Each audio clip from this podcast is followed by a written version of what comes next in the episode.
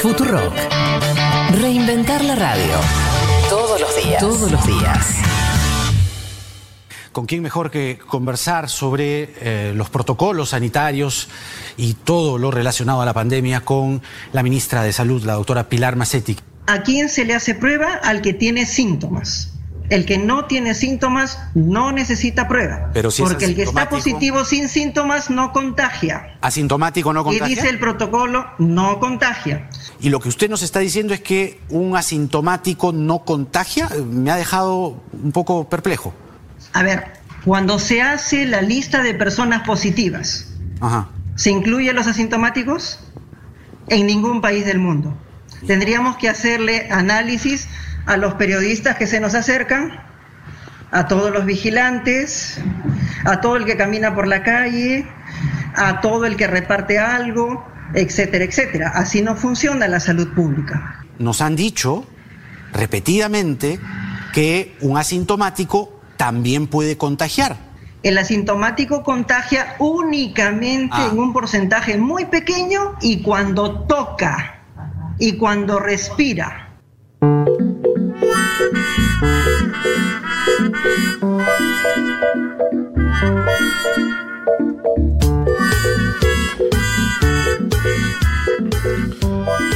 Yo lo que tengo para decir es que, claro, lo primero que surge es la indignación. La señora ministra de Salud. Pero cuánta confusión. En un momento, ya te mareás. ¿Sabes qué? No sé si el asintomático contagia, no contagia, me confundo, no sé, no, no sabemos lo que estamos informando. Fue terrible, fue ver como alguien en medio, en una nota en vivo, de pronto los papeles se le vuelan en el aire, el periodista diciendo, pero pará, nos estuvieron diciendo meses que los asintomáticos contagian y ahí, bueno, confusión, mucha confusión. Hay mucho chanta en América Latina. Claro. El ministro de Obras Públicas de Bolivia, con lo de la barba y el muñequito de Thanos. El ex ministro de Salud de Piñera diciendo que el virus podía mutar en buena persona. Mm. ¿Cuánto impresentable, por favor? Tendríamos que hacer un compiladito. Igual acá, Fede, está bien que uno puede confundirse de pronto, pero se mandó unas cuantas en dos frases. No, fue, Digo, te- fue terrible. respira, ah, bueno, menos mal. Pero además ministro de salud, o sea, es como, es el único trabajo que tenés que tener durante la pandemia. O sos ministro de salud, digo, tenés que saber más o menos cómo se contagia. Un solo trabajo tenés y no sabes hacerlo. No, terrible. Eh, Hay un momento, por eso, es como, vieron que ella empieza diciendo, bueno, eh, después no sé si intenta como ir para atrás, porque termina diciendo, bueno, sí contagian, pero si respiran, lo cual es... pero... Me, me gu- me gusta el periodista que dice, Sí. me deja perplejo con un tono medio Jaime Bailey. Es que no, claro, el periodista ni siquiera quiere, quiere matarla, ¿no? Es como que diciendo, pero para, para, para, Claro. para. No, nota que no quiere matarla, como le dice, ¿me está diciendo esto? No le pregunta. Bueno, quizás algo explique el mal manejo de la pandemia. En Perú. La alta o sea, grande de, tiene casi 30.000 muertos. sí, sí. Este, bueno, qué sé yo. No sé, pero también refleja el cansancio. Hablamos, obviamente, que esto es medio más en chiste que en serio, pero el- el- eh, la- los trabajadores de la salud muy cansados, agotados después de tantas semanas, tantos meses. Los ministros también se cansan. A mí me parece que le dejó de funcionar el cerebro unos como dos minutos. No creo que no sepa lo que. O sea, no creo que es- desconozca a ese nivel lo que está pasando. Sería ya muy raro. No vi que haya renunciado, igual después no vi mucho movimiento después de la, de la nota. No sé qué va a ella asumió en, en julio, o sea, ella Ah, se asumió en plena pandemia, sí. Eh, Después salió a aclarar en Twitter a decir que no, los asintomáticos se cree que tienen menos posibilidades de contagiar, pero que son los más peligrosos porque justamente no tienen síntomas, entonces es más difícil saber si están contagiados. Sí, sí, es Salió raro. Es raro porque incluso lo del testeo también, o sea, no, no, no. Es una. ah, no- no- muchas veces testea gente que no, sabe- no es eh, sintomática, pero que por contacto estrecho, por otras cuestiones, eh, se supone que sí. En fin, momento de confusión, momento de cansancio. Para mí, habla un poco del. Vos sos bueno, vos sos bueno de Sí, cansancio. Para, para mí, mucho impresentable en América Latina. No, bueno, seguro. Totalmente. Porque si voy sumando uno y uno, si sumo al de Bolivia, si Sí. sumo a, a Mañalich, hay mucho impresentable. Sí. Agradezco, agradezco tener a Ginés González García acá en, en nuestro país. Que, que alguna se mandó en declaraciones Ginés, sobre todo al principio, ¿te acordás que me Bueno, pero al, tanto? pri- al principio dijimos todo que se iba, que, Sí. que esto no, con el calor no funcionaba. Ah, lo del calor, ¿te acordás que fue una Claro, tesis? eso lo dijimos, lo dijimos todos. Fede, Sí, duró ¿eh? poco después. ¿No? En esta primavera. Estamos acá en septiembre metidos en la cueva todavía. Sí, sí, debo confesar que yo también pensé que no iba a llegar. Eh, déjame, déjame poner un manto de, de piedad sobre esto y pensar que, que así que estamos todos cansados y Sí. sin conocerla en profundidad a la ministra, no sé si es buena, es mala, pero eh, yo sentí que se le apagó en la cabeza en un momento que no se te tenía que apagar la cabeza y dijo cualquier cosa y después de eso, bueno, qué sé yo, es muy duro. Eh, la, la cuestión en vivo es dura, pero bueno. Acá estamos, qué sé yo, no sé, chicos. eh, hay que aguantar. Como se, con, con la parte del cerebro que te quede, hay que aguantar hasta fin de año. que estamos defendiendo el derecho a ser libre. Uma rígida política de controle da natalidade. I asked one of the top people in China. I'm going to live for Brexit. Dicen que yo soy el presidente pobre. Pobres son los que quieren más. The International Monetary Fund is also 信心和决心不会变。Предусмотрены выплаты на первый. Nuestra gran nación, que viva México.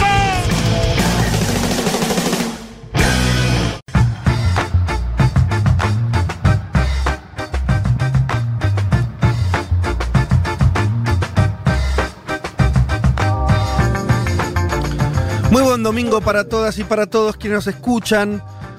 Una nueva emisión de Un Mundo de Sensaciones y hoy una emisión particular porque les quiero contar, queridos oyentes, que estoy solo en el estudio. Primera vez que ocurre, pero em, dado lo que estuvo pasando en los últimos días, las últimas semanas por ahí, también en la, en la ciudad de Buenos Aires, particularmente en el AMBA, de crecimiento de contagios, con algunas figuras como el jefe de mm, gobierno de la ciudad diciendo que bueno, que se puede ir a tomar café y demás, y, y- la gente saliendo a los bares en Palermo eh, a contagiarse alegremente, nosotros decidimos, por el contrario, aumentar los cuidados, cuidarnos más todavía, y suspendimos la presencia del resto de la mesa.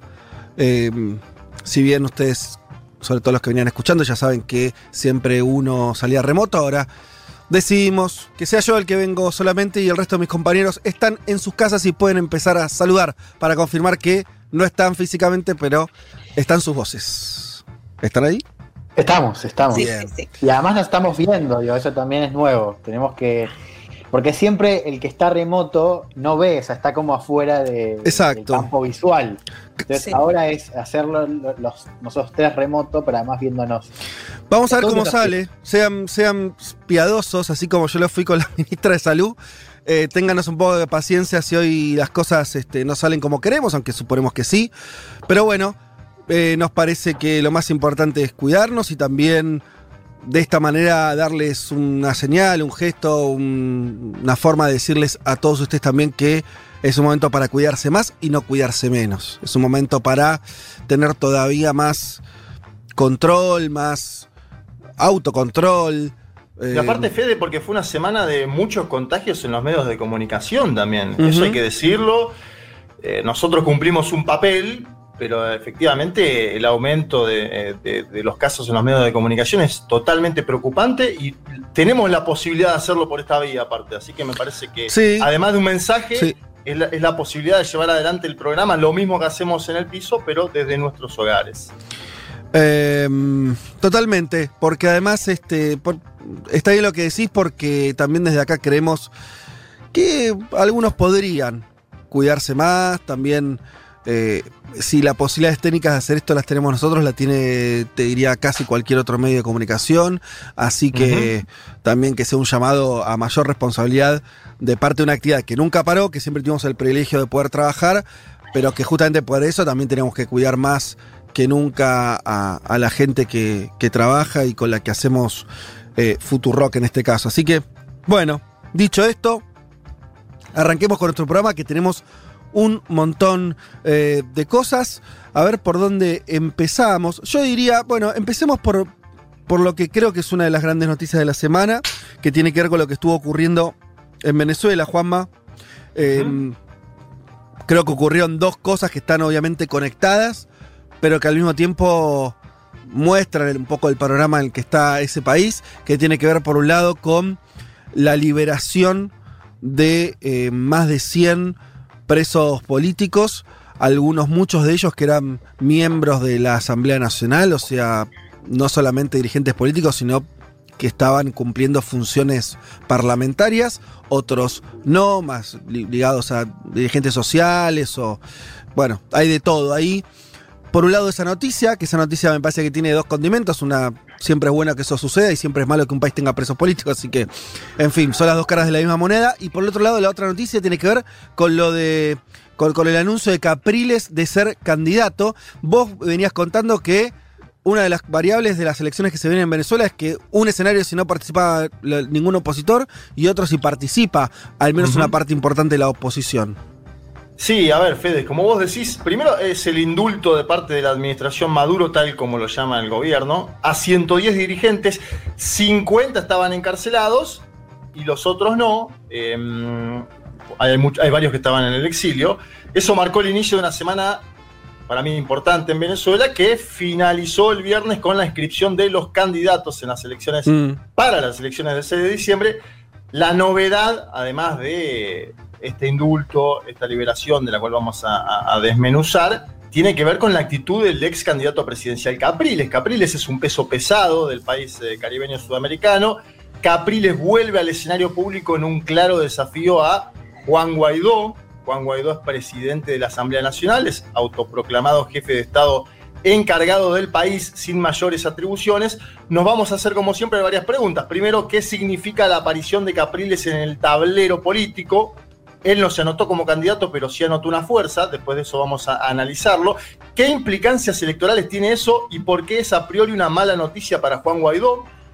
Y si hay chances, este, esta es una duda que va a transitar estos días la política venezolana, pero la vamos a dejar planteada. ¿Hay chances de que se posponga la elección a pedidos de, los dirigentes de la oposición? De todo eso vamos a hablar hoy en un mundo de sensaciones. Y te agrego algo que algo también tenemos que comentar, que es, la seguramente lo vas a comentar, eh, lo, hablaremos, que es eh, cómo está jugando Estados Unidos en esta coyuntura donde hay dos hay dos líneas claras en la oposición y Estados Unidos me parece que eligió una y hay que ver qué peso tiene eso, que en Venezuela siempre tuvo mucho peso lo que era Estados Unidos, sobre todo para los opositores, así que para mí eso completa un panorama complejo.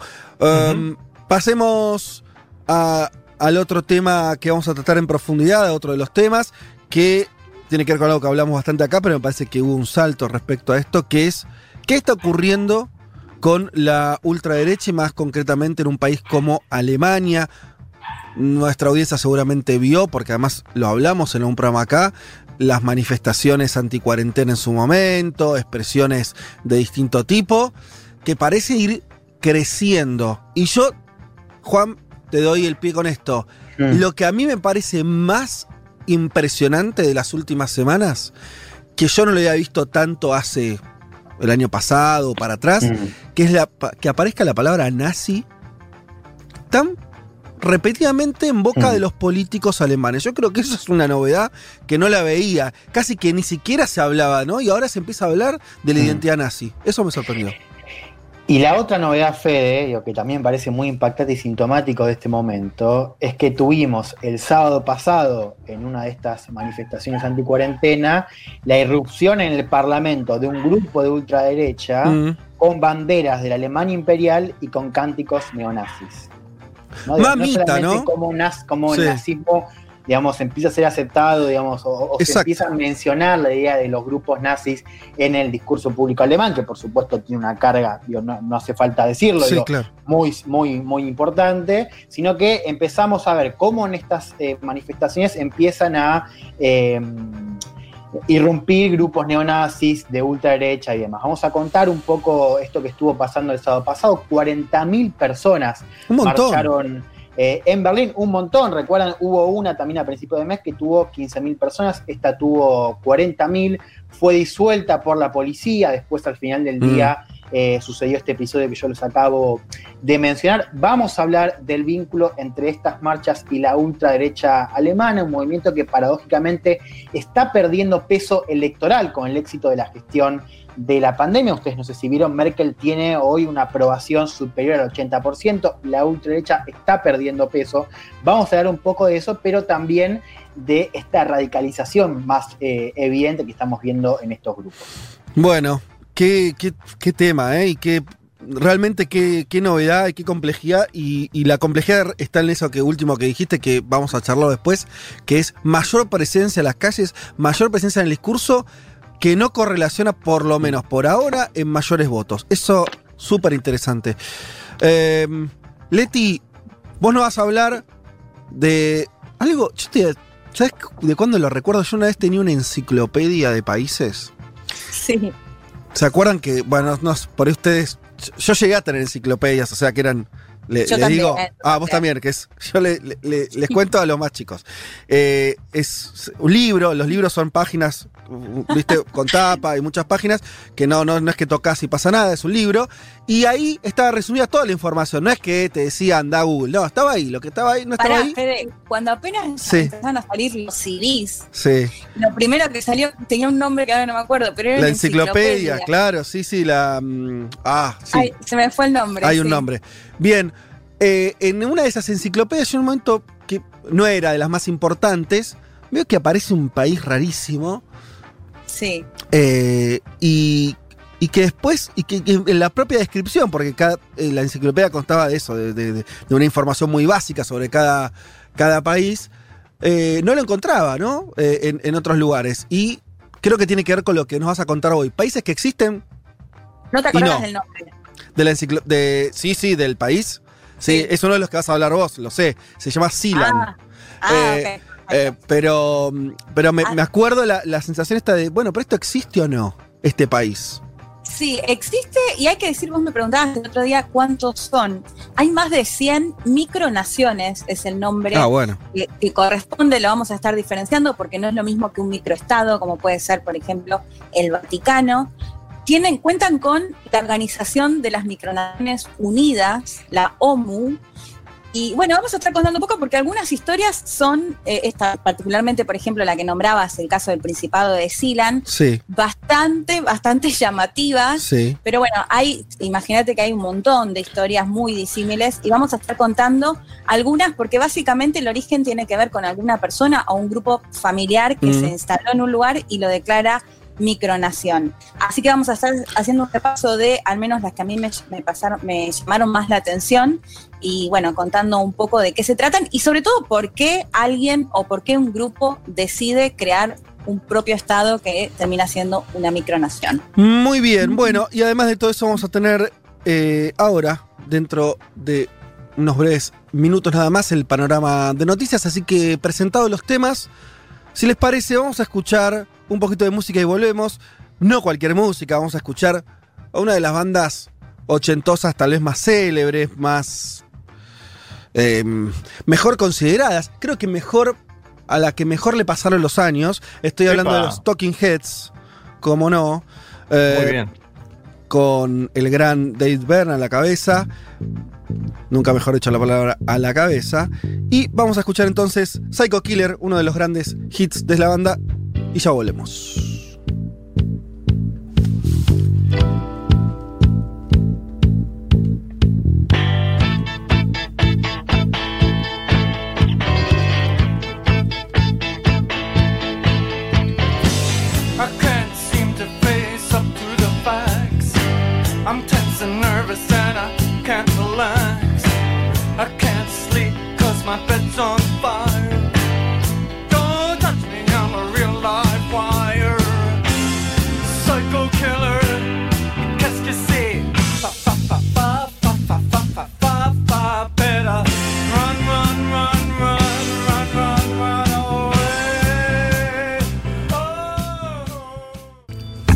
Vázquez, Martínez, Carga.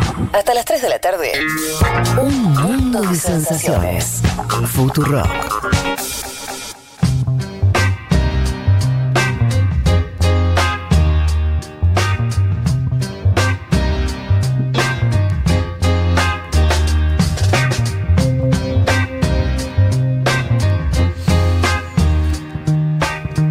Bueno, muy bien, aquí estamos de vuelta. Antes que nada, por supuesto, hubo mucho- muchos oyentes que nos aclararon de qué se trataba el famoso nombre que no nos salía de la enciclopedia por CD de segunda mitad de los 90. Encarta, señores. Ay, sí, le encarta. qué- Y un espe- Tremendo. especial saludo a Juan Gentile. Era, la es- Wikipedia del mundo. Sí, claro, Juan Gentile que nos avisó y también Claudio Berman, gran ¿Te amigo que de mi padre que que me... que no se podía usar? ¿Por qué? No, algunos, algunos docentes decían, che, no usen en carta en algunos Ah. momentos. Ah, cierto, ¿No? cierto. No, estaba diciendo, déjame que termine esto, que, que me, me lo dijo Claudio Berman, amigo de mi padre, quería saludarlo que nos está escuchando. Eh, y recordar además que, mm, ya que estamos hablando de los Talking Heads, quiero, eh, y, y esta cosa medio noventas, eh, retro, eh, en su casa, no sé si a ustedes les, les habrá pasado cuando eran chicos, eh, Claudio tenía una gran colección de CDs, gran colección. Viste que había gente que uno por ahí, yo tenía menos, y, y había, ibas a una casa que tenía de todo, toda la música que querías escuchar. De vuelta, Millennials. Antes no podías escuchar en tu teléfono lo que quisieras. ¿Tenías Claro. el disco o no lo tenías? Si no lo tenías, no lo escuchabas. Me acuerdo de ir a, a- a la casa de Claudio y disfrutar muchísimo escuchando música eh, muy, muy interesante y, y- y sobre todo mucha. Eso cuando, cuando sos, no sé, preadolescente, imagino, 12, 13 tendría. eh, era algo bastante, bastante importante ese, ese acceso musical.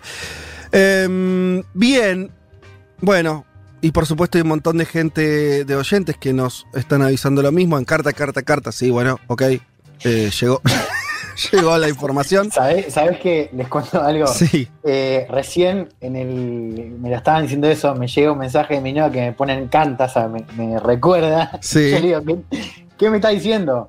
O sea, no tenía ni idea que me estaba, que me estaba hablando de la enciclopedia. Juan, tener era lo más, porque era un y era la- el momento, o sea, no existía. Era muy moderno el encarta, que la comprabas, o sea, comprabas sí. Claro. Leti, yo- yo te- te- no, te, no te entendí nada, no sé si, si soy yo. la mitad. Ah, va, va, Leti está en Argentina Electrónica. anda de vuelta, Leti, a ver cómo es, qué es lo que querías decir. Te decía que en el momento el encarta era lo más, porque CD que lo comprabas y era tener la Wikipedia, era genial, era como la última. era la Claro, Encarta. claro, claro.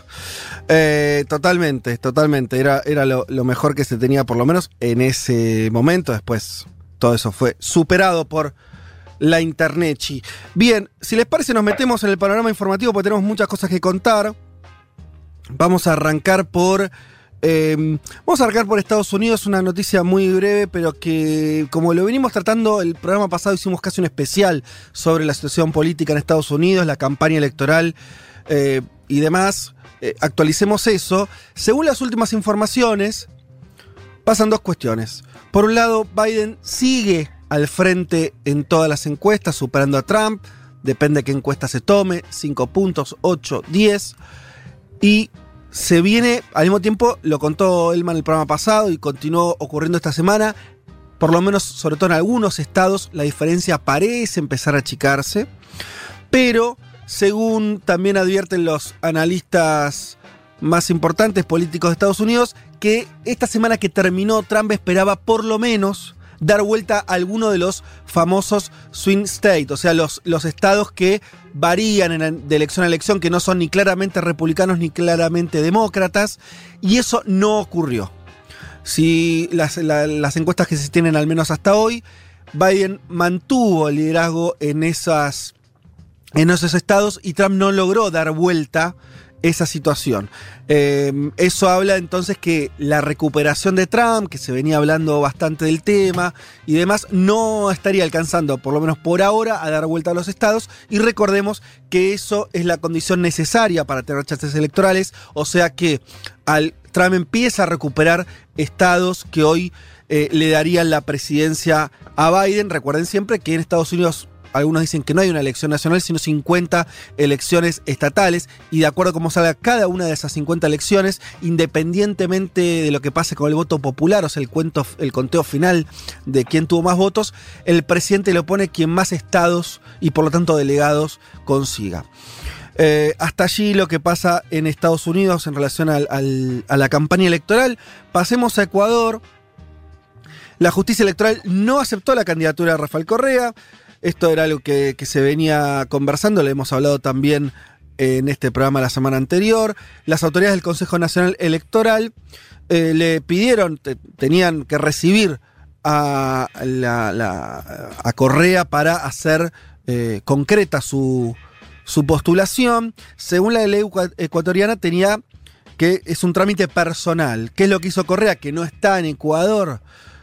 Eh, le dio un mandato a su hermana, Pierina Correa.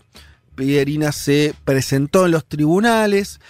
Para reforzar, Correa siguió la situación vía streaming, eh, o sea, para darle una, una presencialidad al acto, de la, de, eh, al acto judicial, pero el CNE determinó que el único inscripto válido es Andrés Arauz, que es el economista que encabezaría la fórmula. Usted lo, contó, lo contaste Juanma el domingo pasado. La fórmula sería en principio Andrés Arauz a presidente, Correa vice, pero quedó inscripto solamente Arauz por esta decisión, si se quiere medio leguleya, de decir, bueno, si no estás acá, como el trámite es presencial, no te permito inscribirte. Sí, y hay una controversia grande, Fede, porque es por esta elección se puso esa norma. No existía antes esto de la- lo, lo presencial para anotar Ah, candidaturas bueno, bueno. en el No- Ecuador. sí, claro. Entonces, obviamente, dicen, che, esto es una inhabilitación ad hoc a un eh, candidato particular que es nada menos que el expresidente.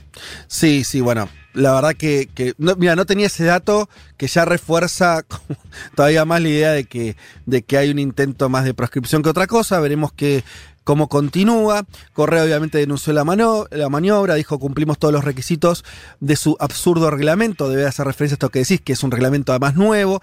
No saben qué inventar. Eh, acto personalísimo no significa presencia física, además hasta los juicios se hacen telemáticamente, claro, el contexto además de la pandemia, por supuesto. En fin, hasta ahí eh, la situación en Ecuador, veremos cómo se sigue desarrollando y también cómo se va instalando, que me parece que es la jugada, decíamos siempre, eh, dij- dijimos eh, acá que, se parecía mucho a lo que hizo en su momento Cristina con Alberto, de, eh, Cristina ceder el, lugar, la primera figura, alguien que en principio no tenía caudal electoral propio. Salió bien esa estrategia, veremos si con Arauz logran instalar, instalarlo al economista como, como candidato a presidente y más si Correa finalmente no está en el binomio, ¿no? Va a ser más difícil, tal vez eso, bueno, veremos. Me quiero detener en lo que sí ahora. Eh, compañeros, además, eh, comenten acá alguna cosa porque me llamó muchísimo la atención esto. Tailandia llegó, Tailandia, ¿sí? Llegó a los 100 días sin casos de coronavirus.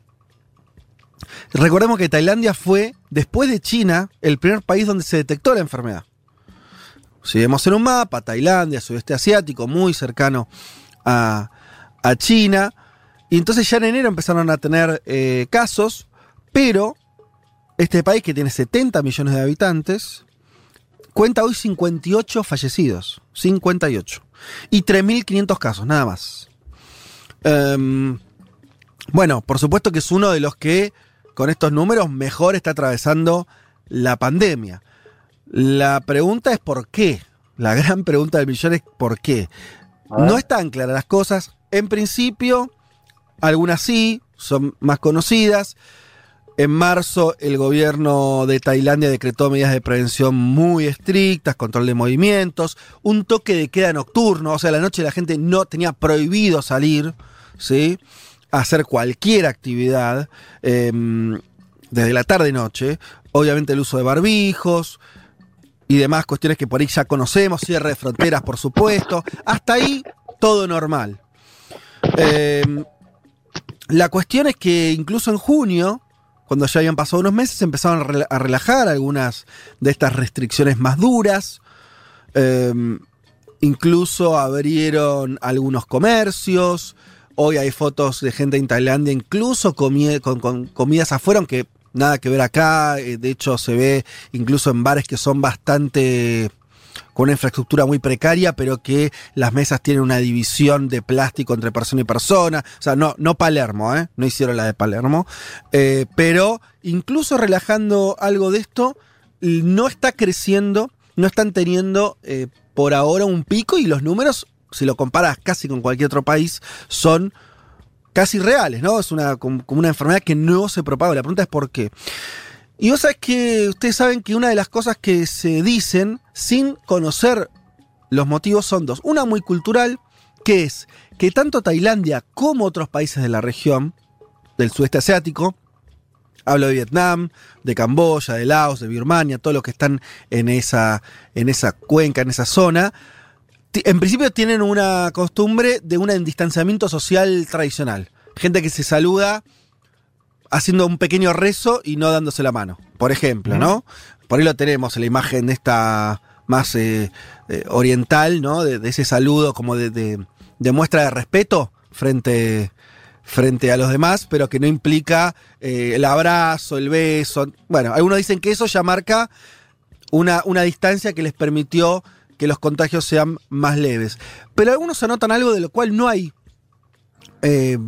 un detalle pero no deja de ser interesante, que es el río Mekong. El río Mekong es el río que atraviesa todos estos países que les digo. Y lo coincidente es que en todos estos países que comparten esta cuenca del, río Mekong, todos la afectación del coronavirus fue muy baja. Vietnam, recordemos, también muy pocos casos, apenas 35 muertos, por lo menos oficiales. Camboya no eh, informa muertos. Lao, Birmania también una mm. situación controlada. Y son países con una población alta, ¿no? Densamente poblados y no son países del primer mundo, son países con un desarrollo medio o bajo. Eh, así que algunos empiezan a decir, bueno, el río tendrá que ver algo. Cuando digo el río, me ¿qué es lo que se señala? Bueno, se señalan cuestiones que tienen que ver con la forma de vida, cuestiones que tienen que ver incluso con eh, esto ya no en el terreno científico, en el terreno de la especulación, que de algún motivo estas poblaciones están más protegidas eh, genéticamente incluso. No hay confirmación de que esto sea así o no lo sea, pero llama la atención que todo este conjunto de países, vos decís, bueno, alguno hizo las cosas muy bien en términos estatales, muy bien en términos de, política pública, sorprende que los cinco, que son distintos, algunos más chicos, más grandes, gobiernos de distinta índole, a todos les haya ido bien. Y señala un médico, de esto le leí una nota del New York Times que se pregunta qué es lo que hizo bien Tailandia, dice eh, un médico de ese país, Dice, bueno, nosotros nos golpea, y tampoco sabemos las razones, particularmente fuerte otras enfermedades.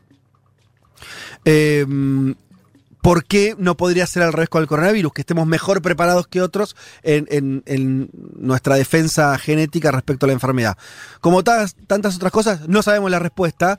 También pero... hay algo cultural, ¿no, Fede? Me parece. El uso del barbijo, por ejemplo, en Asia, era extendido hace mucho tiempo. Y me acuerdo que en Occidente, medio que se, cargaba Asia por eso. Y la historia demuestra que es efectivo el uso del barbijo contra el COVID ahí también hay una cuestión medio cultural que en Occidente, digo, películas asiáticas que veíamos hace 10 años y decíamos, ¿qué es ese barbijo? Bueno, ahora nos damos cuenta que es y que sirve de protección. Totalmente, al mismo tiempo está la diferencia en cómo les está yendo en términos de números, ¿no? En, el resto del mundo estamos hablando de decenas de miles de muertos y los números de estos países son 35, 18, 58. Bueno, es como, pareciera que estuvieran protegidos. No digo que esto sea así, pero... Ahora, ¿no, hay sospechas de que estén ocultando números como sucedió en otros escenarios, digamos, donde también el contagio será bajo?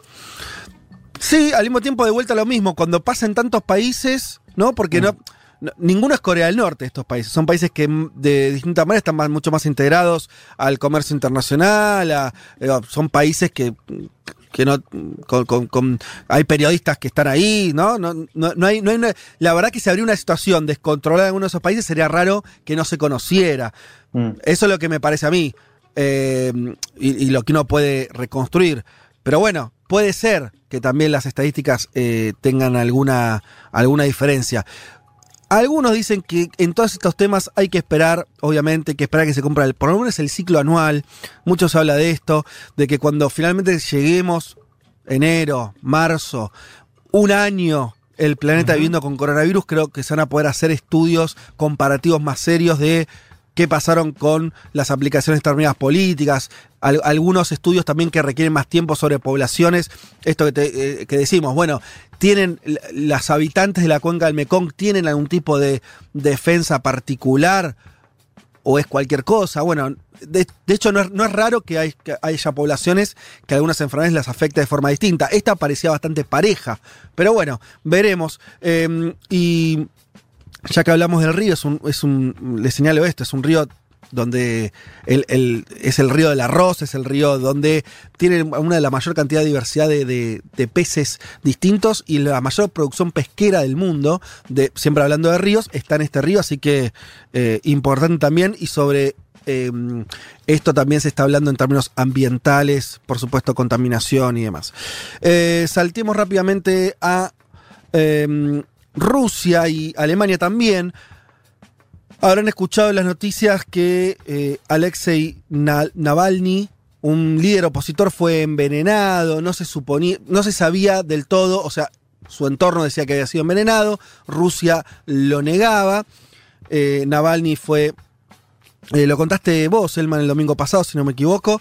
Em, bueno, ahora se confirmó, lo hizo el gobierno de Alemania, donde está internado, mm, recibió una dosis de Novichok, así se llama el, agente eh, venenoso. Eh, bueno, es un, producto además que tiene origen en ruso y estaría confirmado al menos que por alguna circunstancia este opositor ingirió esto. Así que es un golpe también al, gobierno de Putin que venía tratando de desmarcarse de, mm. de la suerte del opositor que, eh, bueno, todavía está ahí convaleciente. Eh, en fin, Líbano, un tema que tratamos también aquí y les contamos lo que había sucedido. ¿Se acuerdan con esa explosión muy extraña que después de terminar una serie de cambios políticos, finalmente eh, se logró un acuerdo ¿sí? para nombrar a un nuevo primer ministro? Se descomprime así un poco la, tensión y las protestas que había, o sea, hubo esa explosión en el puerto que eh, finalmente mm, se llegó a la conclusión que no había sido un atentado, pero bueno, fue una explosión muy importante en, la capital. Después de eso, un montón de protestas en contra del gobierno en la capital, en Beirut. Finalmente hay cambio de primer ministro. Y bueno, es un acuerdo que también tiene que toca lo religioso, porque en el Líbano, como ustedes saben, hay una especie de acuerdo entre distintas eh, facciones, ¿no? La presidencia está reservada a un cristiano maronita, la presidencia del parlamento a un musulmán eh, chiita, eh, y bueno, el que fue elegido, nuevo primer ministro, Mustafa Abid, perdón, Adib, fue elegido el domingo a la noche por los, el domingo pasado, por representantes de la comunidad sunita. ¿sí? Ahí está el acuerdo entonces interreligioso. Y finalmente pasemos a Paraguay. Esta nota, ayúdame Juanma, vos la estuviste siguiendo de cerca. Se denuncia el asesinato de dos niñas de 11 años por el ejército paraguayo. Esto sucedió en el marco de un operativo de la Fuerza de Tarea Conjunta FTC de las Fuerzas Armadas Paraguayas contra una entidad que en Paraguay tiene ya muchos años. Algunos dicen, bueno, se dicen muchas cosas del ejército del pueblo paraguayo. En principio, formalmente sería una guerrilla de izquierda. El presidente Abdo Benítez eh, lo presentó como un eh, operativo exitoso. Hizo un tuit que dijo: Hemos tenido un operativo exitoso contra el EPP. Luego de un enfrentamiento, dos integrantes de este grupo armado han sido abatidos. Hay un oficial herido a todo el equipo le ratifiqué mi agradecimiento. Bueno, como si hubiera ocurrido algo así, un enfrentamiento entre fuerzas, lo más normal, o bueno, no, diría normal, pero dentro de la, de la lógica que si hay un enfrentamiento haya alguna baja. Pero después empezó a conocer la identidad de quienes habían muerto y aparecieron estas dos eh, niñas de 11 años, habla de 11 y 12, bueno, pero muy chicas eh, que algunos dicen que forman parte de, de, la son familiares, hijas de miembros de este ejército del pueblo. Eh, Juanma, ¿tenés alguna otra información respecto a esto? Mira, eso que mencionás vos, eh, hablé con fuentes paraguayas y me dijeron son hijas de, pero tenían 11 años, algo inconcebible en cuanto a lo que hizo el Estado paraguayo. Algo además inconcebible es que Mario Abdo Benítez, el presidente de Paraguay, fue y se sacó una foto en el lugar el día que sucedió este. Ellos decían que habían abatido eh, a, dos personas de la lucha armada, evidentemente eran dos niñas, familiares de, pero dos niñas de 11 años, y a partir de eso hubo una declaración de la Cancillería Argentina pidiendo el esclarecimiento del hecho, eh, porque además hubo una declaración muy desafortunada de parte de un funcionario paraguayo diciendo que la Argentina era la guardería del EPP, eh, bueno, un conflicto que no creo que escale demasiado más mm. porque se llevan bien Alberto Fernández y Mario Abdo Benítez, pero declaraciones muy desafortunadas de parte de algunos funcionarios de aquel gobierno y una foto insólita del presidente de Paraguay en el lugar de los hechos el mismo día que habían asesinado a estas dos niñas. Sí, la verdad que muy trágico. tenemos acá los nombres: eh, María Carmen Villalba y Lilian Mariana Villalba, eh, hijas, bueno, de Miriam Villalba. Eh, ella sería la que era militante del Ejército Popular del Pueblo, pero bueno, por supuesto que dos nenas de 11 años no tienen mucho que ver con esto. Te agrego eh, algo más. Sí. Eh, están queriendo culpar al Frente Guazú y a Fernando Lugo de vínculos con el EPP, por eso Lugo no quiere hablar. Yo dije, pero ¿va a hablar alguien de la oposición a Mario Benítez? Me dijeron, no, va a haber un comunicado público, que es lo que sacaron, pero el gobierno insiste en querer vincular al Frente Guazú y sobre todo al exmandatario Fernando Lugo con el EPP, vínculo que no existe, eh, pero bueno, eh, esto es parte de una estrategia discursiva de parte de Mario Abdo Benítez. Claro, eso también, sí, tenés razón, lo vi en algunos diarios de Paraguay donde empezaba a circular, esa, empezaban a, tejer esa que si la década del 80, Lugo cuando era sacerdote había participado de una misa con quien después fundó, viste, ¿Viste cuando querés, empezar a, eh, a a unir cosas un poco forzadamente, sobre todo además porque la izquierda paraguaya, me refiero a la de Lugo y demás, ya gobernó, no gobernó con ninguna guerrilla, no tuvo alianza con ninguna guerrilla, y este grupo además es bastante particular, es una guerrilla muy eh, como eh, encapsulada en una región norte selvática de Paraguay, no tiene presencia en, las grandes ciudades. Eh, mucho se discute sobre sus vinculaciones incluso también con el propio ejército y, los servicios de, inteligencia. O sea, en fin, una cosa bastante, bastante particular. Pero bueno, en principio lamentar obviamente estas muertes de dos, de dos niñas que nada tenían que ver. Muy bien, hasta allí el panorama informativo. Un mundo, de, sensaciones. Vázquez, Carg, Martínez, Elman. Información justo antes de la invasión zombie.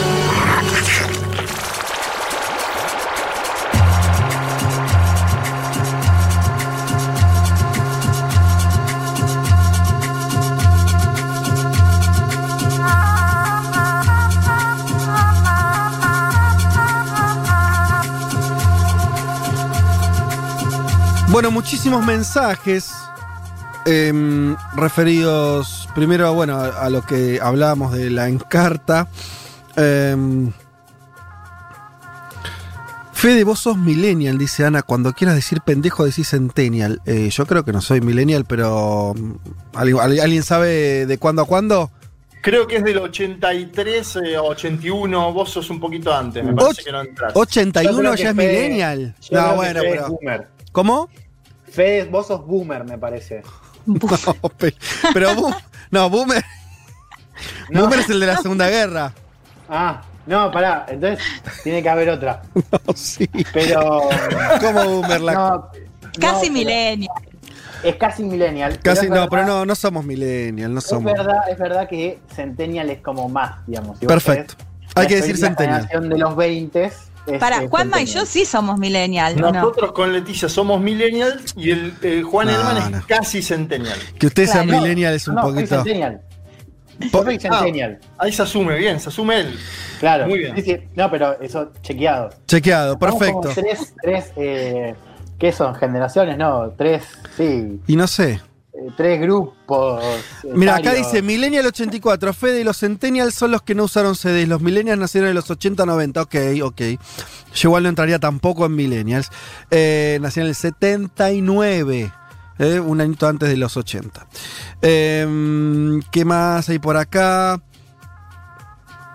Mm, mm, mm, bueno, justo nos preguntaban si vamos a abordar una cordobesa al, el asesinato de las niñas en Paraguay. ¿Qué es el EPP? Bueno, algo de eso hablamos. Ahí nos dicen que em, nos hablan de que son niñas argentinas, creo que lo dijimos. Creo que lo dijimos. Em, bien. Sí, de hecho lo dijimos porque la Cancillería Argentina fue la que protestó formalmente porque son dos ciudadanas argentinas las asesinadas. Voy a, a leer un mensaje. No tengo la certeza de que esto sea real, pero me gusta demasiado como para creer. Viste que a veces pasa. Yo no sé si esto es real, pero me gusta demasiado, así que elijo creer. A ver. Me, nos escribe, no me escribe, nos escribe 203 Godzillas, así es su usuario, y dice, fui monje budista en Birmania. Me Apa. parece increíble escuchar de esa región, me es muy nostálgico. También hay cuestiones de gobiernos eh, estrictos, dictaduras y represión bastante ignoradas en Occidente. Bueno, por supuesto, algo de eso estamos hablando. Eh, para que quiero buscar lo otro que decía que era bien interesante. Ah, ¿dónde te tengo? Te perdí. No, no, no. Si yo te tenía acá. Bueno, dice acá. Se analiza en el Triángulo de Oro por Mekong. Es muy interesante para analizar gran parte del ingreso estatal es la droga que por ahí circula, la prostitución, países que da para hablar mucho, nos agrega. Pero yo quería ir a otra parte que nos contaba algo más. Ah, mirá vos, que es que, es que escribió mensajes en distinto momento. Bueno, chicos, Fede, tenemos. sos generación X. Sí, ahí eso estaba viendo. En Twitter te dice que sos generación X. Ah. Martini, un socio 4213 socio y dice Sí. Fede es generación X. Sí. Así que bueno. Claro, Me, antes me comí una. boomers, claro, baby boomers, generación X y después los millennials. Perfecto, yo sería Generación X. Claro. Lo cual está muy bien, porque yo vi la película Generación X, era un poquito más chico que los que estaban en la película, pero me, siento más parte de eso, de los que crecimos en los noventas, que eh, los eh, centenias y milenias. Pero bueno, en fin. Bueno, sí, ahora acá la gente está hablando todo de todo esto que estamos comentando eh, y demás. ¿Qué quería leerles? Uy, que lío, hay que, con lo de las generaciones hay un despelote. sí, La gente lo tiene.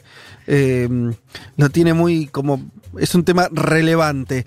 Eh, ¿Qué nos decían por acá? Algunas cosas más interesantes sobre el sudeste asiático que quería leerles. Eh, bien. Bueno. Dice, bueno, el, el monje, dice este Godzilla, fui monje budista en Birmania, me parece increíble escuchar de esa región, es muy nostálgico. Hay cuestiones de, de, de- de dictaduras y represión ignoradas en Occidente. Bueno, nos sigue contando cosas y nos manda incluso algunas fotos que serían como su prueba. Así que elijo creer que tenemos un oyente, chicos, que fue monje budista en la Wow. región. ¿Qué sé yo? Es una cucarda, me parece. Eh, pero después, eh, hablando de este asunto, quería leer un mensaje más. ¿Dónde la tenemos? Se me fue. Ujú. Bueno, Oyenta dice, el New York Times se pregunta esto por las poblaciones porque es más fácil pensar en razones que no controlan para justificar el mejor manejo de la pandemia que admitir que son mejores que Occidente. Bueno, haciendo claro, referencia como que, bueno, si no hay mucho contagio es por alguna cuestión extraña. Igual no sé si extraña, a veces a mí me pareció que podía tener algún sentido si muchos países, porque estos países igual tienen similitudes pero muchas diferencias entre sí, eh, incluso sus formas de gobierno también son distintas y demás, me parecía eh, que esa similitud en cuanto a los pocos casos, pues sobre todo pocas muertes, es relevante, es verdad, lo, también igual lo que anotaba Elman, tenemos menos información de esos países que de los que tenemos más cercanos, por supuesto, Eh, pero bueno, queda hecha ahí por lo menos presentada la, eh, el interrogante, no sería la primera vez también que hay poblaciones que tienen también defensas distintas frente a pandemias y enfermedades eh, y demás. Eh, eh, em, bien, y alguien nos marca también que la cuenca del Mekong tienen gobiernos fuertes, algunos socialismos, dictaduras democráticas y monarquías. Dictaduras mo- democráticas, ese, ese oxímoron me superó. Eh, bien, y tienen sociedades que priorizan el grupo, esta idea de que lo- se, cuida el colectivo. colectivo. Yo la verdad que no sé. La- lo único que les transmito es que es algo parecido a la información, es que pareciera que en esos países hay muy pocos casos y comparten esa cuenca del río, comparten un estilo de vida, algunos dicen que son poblaciones también que se parecen que tienen una similitud genética y eso podría ser que así como en esta enfermedad les toca menos, otra les, pega más fuerte, no sé. En fin, eh, cosas que iremos conociendo. Lo que está bueno cada tanto repetir es que de esta enfermedad sabemos poco. Los médicos saben poco. No hay, es una enfermedad que tiene muy poco tiempo. Piensen la cantidad de enfermedades que todavía nos azotan que tienen cientos o miles de años de existencia y no sabemos cómo combatirlas. Bueno, esta apareció de golpe, saltó, esto ya sí, está bastante comprobado, del mundo animal al, a, a nuestra especie y estamos lidiando hace dos, menos de 12 meses con esto. Fede, lo que sí sabemos gracias a la ministra de Salud peruana que cuando un asintomático respira puede llegar a contagiar. Eso sí, está muy bien eso. Eso, eso estaría bastante comprobado. Eso estaría bastante comprobado. Bueno, leídos algunos mensajes, eh, nos metemos ya mismo entonces en lo que hemos adelantado sobre Venezuela, si te parece, Juan Manuel Carg. Em, no sé por dónde querés arrancar, si por la reaparición de Enrique Capriles. Para los que no vienen siguiendo desde hace años, solamente introduzco esto y, te abro la puerta. Estamos hablando en los últimos año y medio, dos años, eh, estuvimos hablando, bueno, año y medio, mucho de Juan Guaidó, ¿no es cierto?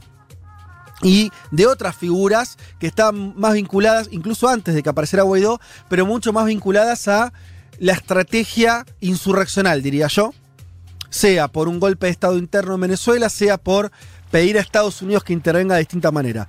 Y Capriles, el dirigente opositor que tiene, que fue el que enfrentó electoralmente a Chávez incluso y después a Maduro, es el que venía de una línea más política en el sentido de decir, bueno, somos nosotros los que tenemos que sacar al chavismo del poder juntando votos. Entonces me parece que son como dos tipos. Los últimos tiempos habíamos visto los opositores más insurreccionales, por poner una tratar de no usar un adjetivo descalificativo, eh, insurreccionales y con más lazos con Estados Unidos.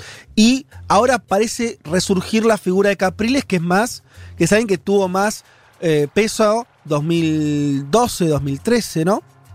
Sí, es la vuelta de la política, Fede. Ahora después nos vamos a meter un poco más en eso, pero es lo que vos decís, son varias estrategias en simultáneo una oposición siempre dividida a la venezolana históricamente, desde cuando Hugo Chávez era el propio presidente. A ver, fue una semana de muchos cambios. Eh, siempre es dinámica la política venezolana, no es estática. Tiene, eh, el que cree que sabe mucho de Venezuela desde acá a lo lejos, a miles de kilómetros, para mí siempre se equivoca. Si la memoria no me falla, es la primera vez que hacemos aparte un tratamiento largo sobre este país en esta cuarta temporada de Un Mundo de Sensaciones, obviamente porque hubo una noticia que es que se conoció el indulto de a 110 políticos el día lunes, 50 estaban en prisión, unos 60 exiliados, guion imputados. Este hecho provocó que la alta comisionada de derechos humanos de la ONU, Michelle Bachelet, que había viajado en el 2018 a Venezuela, saludara esta decisión. Bachelet Fede, compañeros, había emitido un durísimo informe acusando de violación de derechos humanos a la administración de Nicolás Maduro Moros. Quiero que escuchemos primero el anuncio para ver, para comprender también cuál es el objetivo de la administración de Maduro. Escuchemos. La intención principal es que los asuntos de Venezuela los resolvamos los venezolanos y las venezolanas. Y en segundo lugar, que esos asuntos se resuelvan por los cauces y las vías pacíficas, electorales, constitucionales y democráticas. Bien, ahí estaba, el ministro de Comunicación del gobierno de Nicolás Maduro, un funcionario que vino acá a la Argentina cuando sumió Alberto Fernández, que provocó el enojo de Mauricio Claver Carón, quien ahora se presenta como candidato al BID. El anuncio de Maduro, del, ministro de Comunicación de Maduro, tiene un trasfondo evidentemente electoral. Eh, lo escuchábamos, que los venezolanos sean los que decidan mm. el futuro de Venezuela. Además, obviamente, la liberación de estos presos, eh, el indulto, como le llama eh, el gobierno madurista, abre un debate que va en el sentido de lo que escuchamos. Es decir, la oposición debe o no debe participar en los próximos comicios, donde además se juega la Asamblea Nacional, el lugar donde la oposición es mayoría, más allá de que después efectivamente el chavismo haya lanzado la Asamblea Constituyente. Em, esta es una pregunta importantísima, yo diría decisiva. La última vez que la totalidad de la oposición fue a elecciones en Venezuela Se trató de las elecciones a gobernadores en el 2017, donde el, chavismo, el chavismo sorprendió triunfando eh, después de la constituyente, en el medio de todo ese proceso. Más tarde, en el 2018, participó en unas cuestionadas presidenciales un sector minoritario de la oposición, una cobertura bastante larga de ese año. Eh, hubo además un intento con drones a Nicolás Maduro en pleno centro de Caracas. Eh, en enero de 2019 se, autoproclama Guaidó, digo como para marcar toda la convulsión que vivió Venezuela. Pero vos, lo, Juanma, lo que decís es que no participa un sector tan importante de la oposición desde hace ya unos años de, dentro de, una, de una contienda electoral contra el gobierno. Hace tres años. Hace, tres, años. que no participa la mayor parte de lo que es la oposición venezolana. Es decir, por eso te decía lo de los drones también, porque creo que lo electoral fue perdiendo peso en la estrategia opositora, que era lo que vos mencionabas al inicio de esta columna. Mm. Quien primero opinó sobre la liberación de los presos y su posible influencia en el escenario electoral fue nada menos que el propio Juan Guaidó. Quiero que lo escuchemos. Lo que sí estamos seguros es que la dictadura busca legitimar de alguna manera un proceso que hoy no es reconocido ni por los venezolanos, ni por el Parlamento Nacional, ni por la comunidad internacional. Normalmente las diferencias son más estridentes eh, que los acuerdos, pero hoy hay un absoluto acuerdo en la, no solamente en la alternativa democrática en Venezuela, sino en la sociedad civil de no convalidar un fraude de la dictadura, de la necesidad de la unión en un pacto y ampliar la base de acción política, no solamente en los partidos, sino en la sociedad civil. Bien, ahí estaba Juan Guaidó. Si hay algo que hasta ahora no hay en la oposición venezolana eh, ese acuerdo, digamos. Eh, Guaidó ha caído aparte en desgracia durante estos meses, lo contábamos, incluso lo manifiesta el propio Donald Trump en el libro que saca Bolton, ¿no? Eh, de, las capacidades de Guaidó para hacerse con el poder en Venezuela fueron escasas. Hubo una denuncia sobre el mal manejo de los fondos provenientes del festival Live Aid que se hizo en Cúcuta en febrero del año pasado. Todo esto lo fuimos comentando paso a paso. Incluso en enero, se acordarán compañeros, que hubo una división dentro de la propia Asamblea Nacional, fogueada por el chavismo, cuando había que elegir nuevamente autoridades, se dio esa escandalosa sesión donde hubo un presidente dentro de la Asamblea, eh, Guaidó juramentándose afuera, en otro edificio, en un diario. Bueno, el sector de impresentables que se juramentó adentro de la Asamblea Nacional va a ir a las elecciones, ya vamos a llegar a eso, y tras la liberación de presos, apareció en escena Capriles. Capriles es ex candidato presidencial, Capriles supo ser gobernador de Miranda, es un político con más trayectorias, articulador, llegó a disputar, como vos bien decías, Fede, con el propio Hugo Chávez en el año 2012, cuando el nacido en Sabaneta de Barinas lo venció, le ganó por 10 puntos de diferencia, Capriles fue selección, es un peso pesado de la política venezolana, Sí, igual, perdón, eh, le hizo, le hizo un, buen contrapeso a, Chávez en un momento bueno del chavismo incluso, ¿no? Y después, y después, y después prácticamente empató con Maduro. O sea, quiero decir, le fue siempre bien electoralmente a Capriles.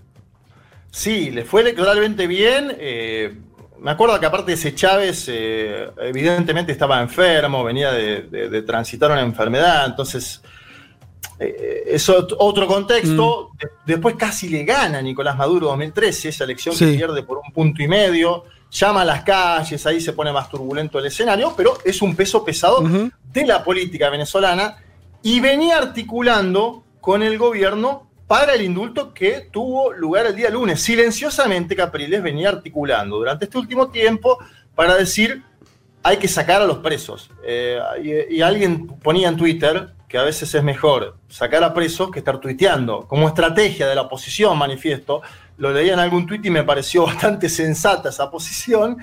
Además llegó a hablar Capriles con el gobierno de Turquía. Esto es interesante porque se abre toda una cuestión geopolítica en torno a la solución venezolana.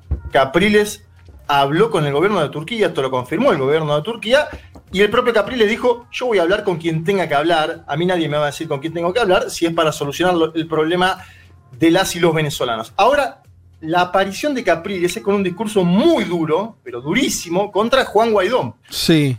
Cataloga la aventura de Guaidó como un gobierno de Internet esa para mí es una frase eh, muy fuerte. Eh, dijo que era hora de cambiar la estrategia de la oposición a Maduro, sin por eso dejar de señalar la grave situación en la que se encuentra el país caribeño sudamericano. En esto, déjenme decirles, para mí hay algo discursivo similar a lo que planteaba Falcón en la elección presidencial del 2018, que ganó Maduro, elección que fue cuestionada por buena parte de la comunidad internacional, pero había un candidato que planteaba algo así, decía, sí. tenemos que disputar adentro, eh, en, las, en las ventanitas que nos den de oportunidad tenemos que disputar. Si les parece, vamos a escuchar a Capriles. Dale. Es que esto no es un, esto es un falso dilema, votar o no votar, participar o no participar, es un falso dilema. Aquí el verdadero dilema es luchar o no luchar. Ese es el dilema. El tema es cómo esa elección nos permite seguir abriendo camino en este país. Y se lo dije a los compañeros internamente. La oposición se ha vuelto demasiado predecible. Aquí no se trata, si usted va a un proceso, aquí usted no legitima a Maduro. Eso es una falsedad. Aquí se trata que la constitución establece que viene una elección. ¿Qué hacemos con ella, como se los he dicho antes? ¿Qué hacemos con ese proceso? ¿Qué vamos a perder la legitimidad nosotros también? Estaba, ahí estaba Capriles, es central el debate que propone Capriles. Pregunta, che, ¿no es mejor ir a la elección que mm. seguir apuntando a la estrategia de la injerencia, las sanciones, el bloqueo? Y ahí vamos a la, la Pero, Juan, Juanma, con, un dato que es que a Guaidó no le está yendo bien. Quiere decir, Guaidó fue de mayor a menor. Guaidó tuvo un momento, ¿no? Cuando, eh, cuando fue en enero, ¿fue? Eh, que surgió. enero del año pasado. Enero del año pasado, que surge con mucha fuerza, sorprende, surge con. Eh, se muestra con una alianza muy fuerte con el gobierno de Estados Unidos que sale a bancarlo con toda, casi que le anticipa la jugada. Creo que no sé, no sé si no sale primero el gobierno de Estados Unidos, después, bueno, no importa, pero hay un link muy obvio ahí, pero eso le da fuerza también. Eh, y después empezó a pasar el tiempo. Y ni lograron no, no lograron muchas cosas concretas dentro de Venezuela. Entonces, también me parece que esta tiene sentido como más allá de las diferencias dentro de la, oposición, tenés al grupo Guaidó que no tiene para mostrar dentro de Venezuela muchos, muchos logros de esa estrategia, ¿no? Diría que no tiene casi ningún logro, ahora después vamos a hablar porque ha hecho algo en las últimas horas de eso. Mm. Eh, es interesante esto que vos planteás, fue de mayor a menor y aparte evidentemente fogueado por intereses externos. Esto es así, es claro, es evidente. El propio Trump desconfiaba, como queda evidenciado en el libro de Bolton, el propio Trump a las horas de haberlo de haber dicho que era el presidente encargado de Venezuela, dice, che, me parece que Maduro es más fuerte que Juan Guaidó. ¿Qué sabemos de la inscripción electoral?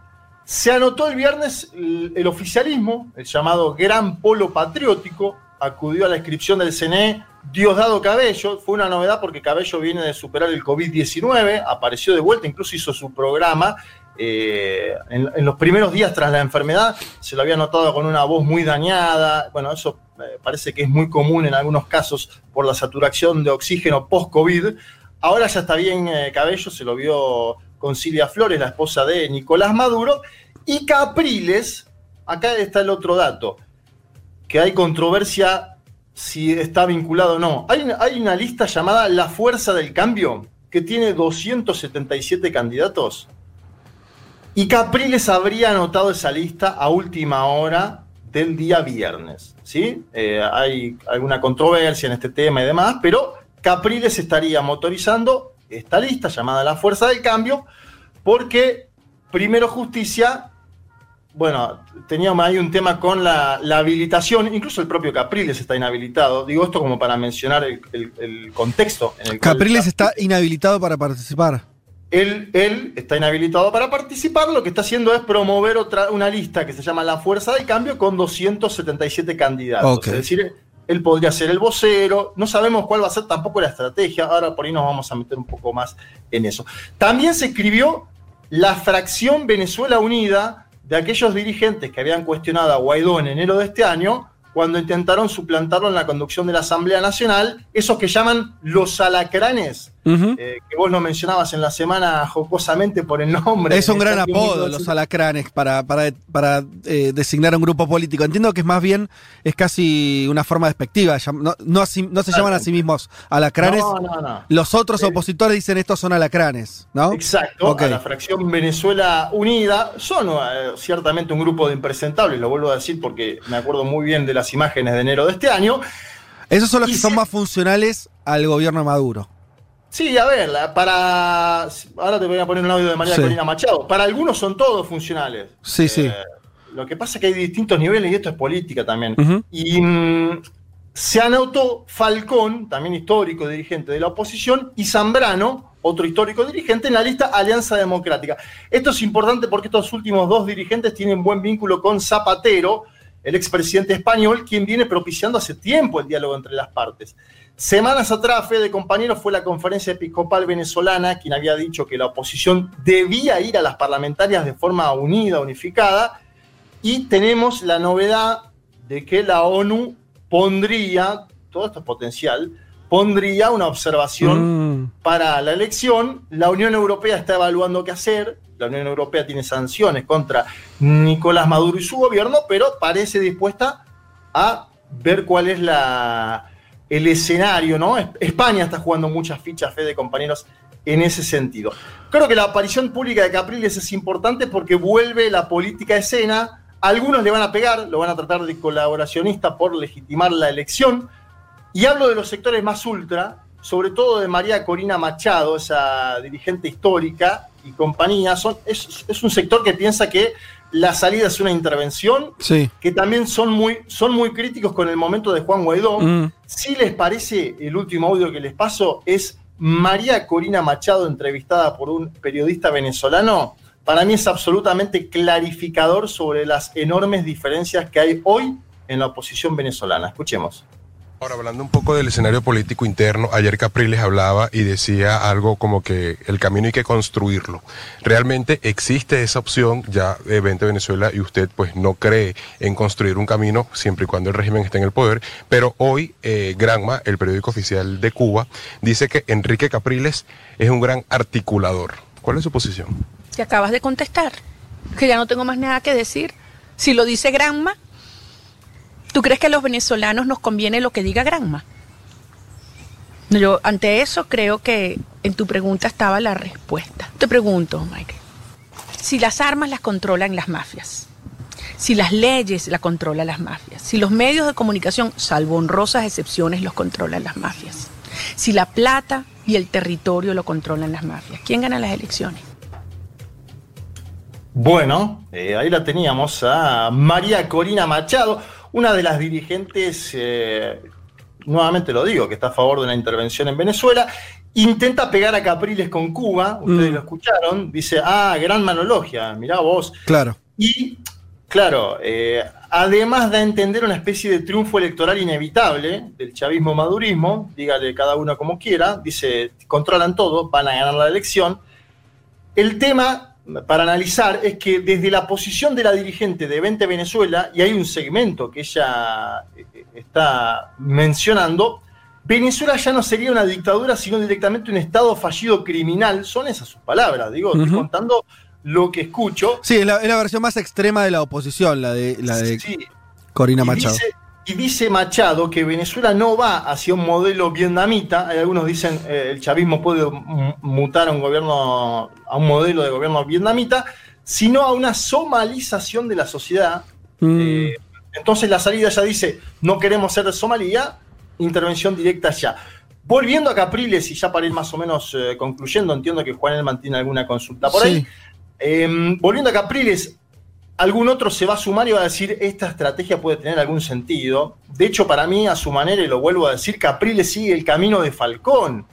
Eh, Falcón fue el exgobernador de Lara, criticadísimo por legitimar las elecciones del año 2018. Se va a ver ahora, además, cómo le va esta lista, la fuerza del cambio. Se va a ver ahora cuánto apoyo tiene Capriles. Eh, y atención a este dato, el último.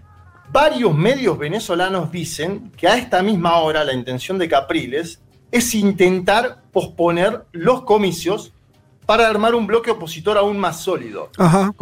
¿Con qué excusa? La lógica, el coronavirus, extendido en el mundo, extendido también en Venezuela, aunque... Y además, te digo, te digo una cosa, eh, ahí le, abrimos la pregunta a, a Elman o, lo que quería aportar, pero una vez que... Eh, ahora sí para el gobierno de Venezuela sería muy duro eh, sacar a Capriles de la cancha o a su fuerza, ¿no? Entonces una vez que, que estás mostrando apertura, también le das al otro la posibilidad de condicionarte un poco. Esto que vos decís, bueno, van a tener que, si no quieren volver a quedar una situación de mucho aislamiento, eh, me parece que van a tener que darle, van a tener que negociar, así como parece que esta salida de presos también tuvo que ver con algo que, negociaron con Capriles, el proceso electoral un poco también. Si es que hay una negociación real en, sobre la mesa, ¿no? Obvio. Porque le, porque le conviene también. Claro, claro. El escenario más de fragmentación, digo, es totalmente provechoso.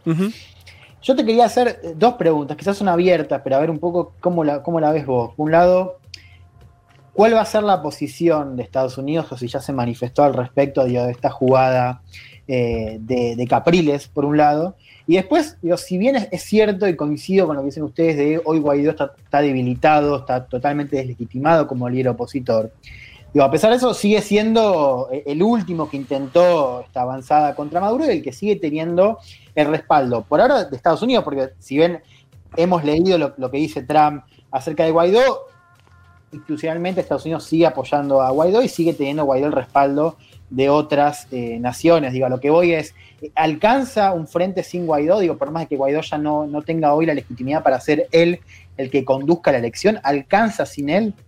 Son, son muy buenas preguntas. Yo por eso te decía lo de que quiere posponer la elección Capriles. Porque, a ver, Capriles quiere tirarse una pileta donde haya un poquito más de agua es un político eh, que siempre hizo elecciones buenas, digamos, no quiere ser Falcón Capriles. Eh, es interesante la pregunta en eso. No quiere sacar 15 puntos, decís vos. Claro, no quiere ser. Eh, sí, claro. Sacar 15, 20, quiere hacer una elección fuerte, potente, quiere tener un bloque grande en la Asamblea Nacional, es decir, tirarse una pileta donde haya un poquito más de agua.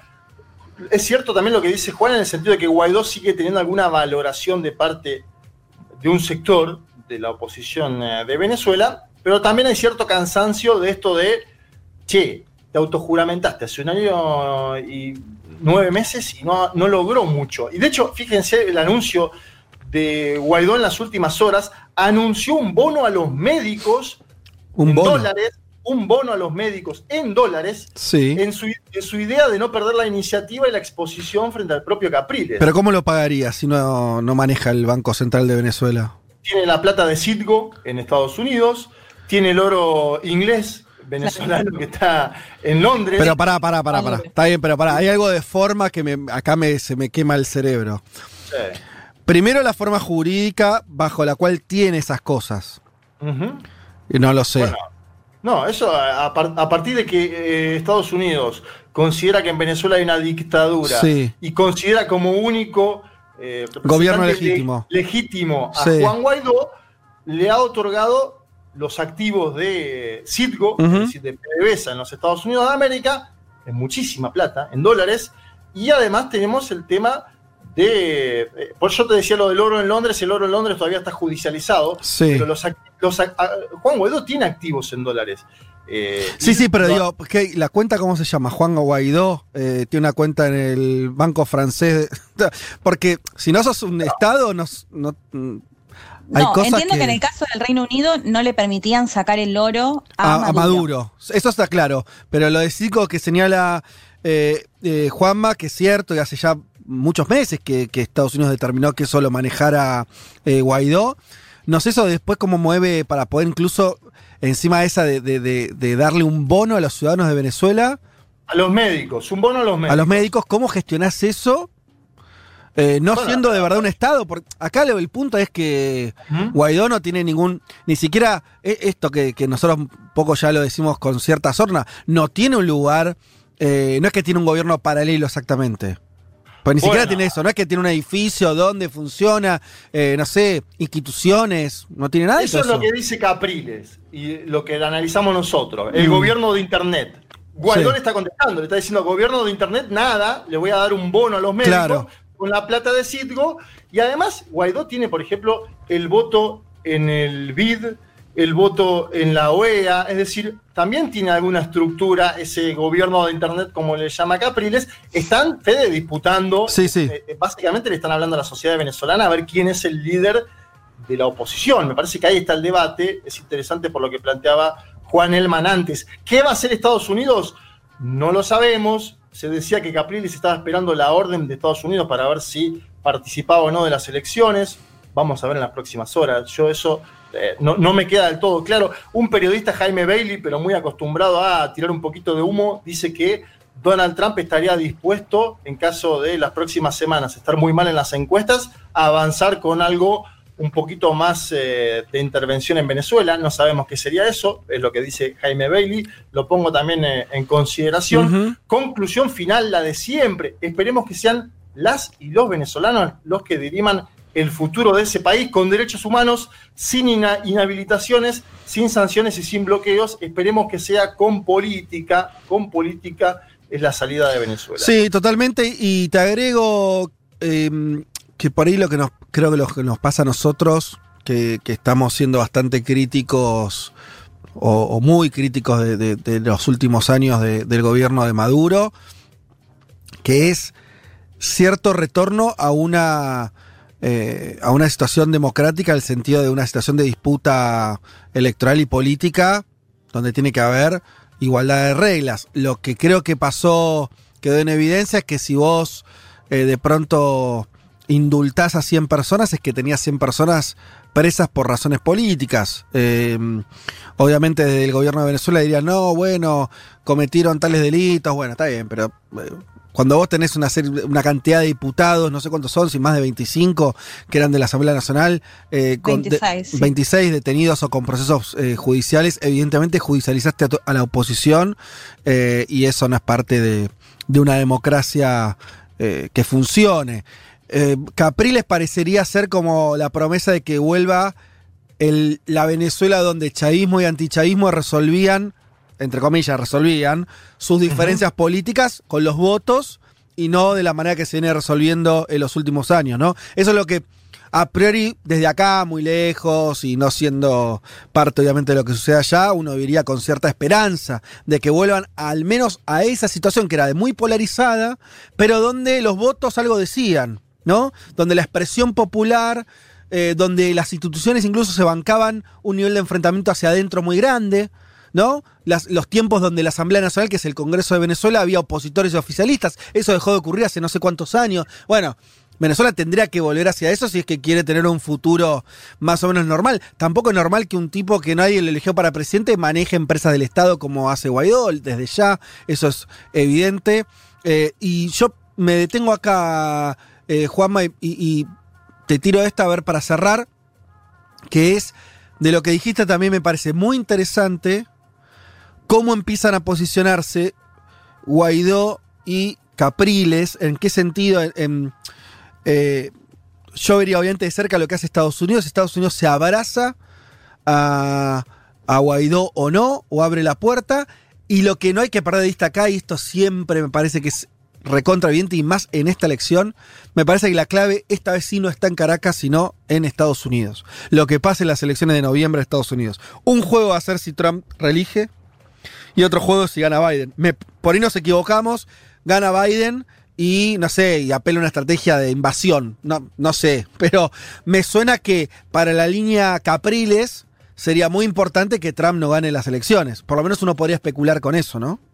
Sí, es un escenario posible. A ver, eh, de Joe Biden ganando la elección en los Estados Unidos de América. No sé cuánto va a cambiar la estrategia hacia Venezuela pero por ahí va a ser más sobamista que trampista, eso sin lugar a dudas. Es decir, hay que ver ahí Guaidó cómo queda. Guaidó ya está cuestionado adentro en el interno por un peso pesadísimo de la política venezolana como es Capriles. El dilema y el debate es ahora si la estrategia de Capriles tiene aceptación o no en las bases de la oposición, esas que movilizaron en el 2014, esas que movilizaron en el 17, y un sector que se fue del país, muy grande, millones de personas que se fueron del país, algunos a miles, poquitos volvieron ahora con el tema del COVID.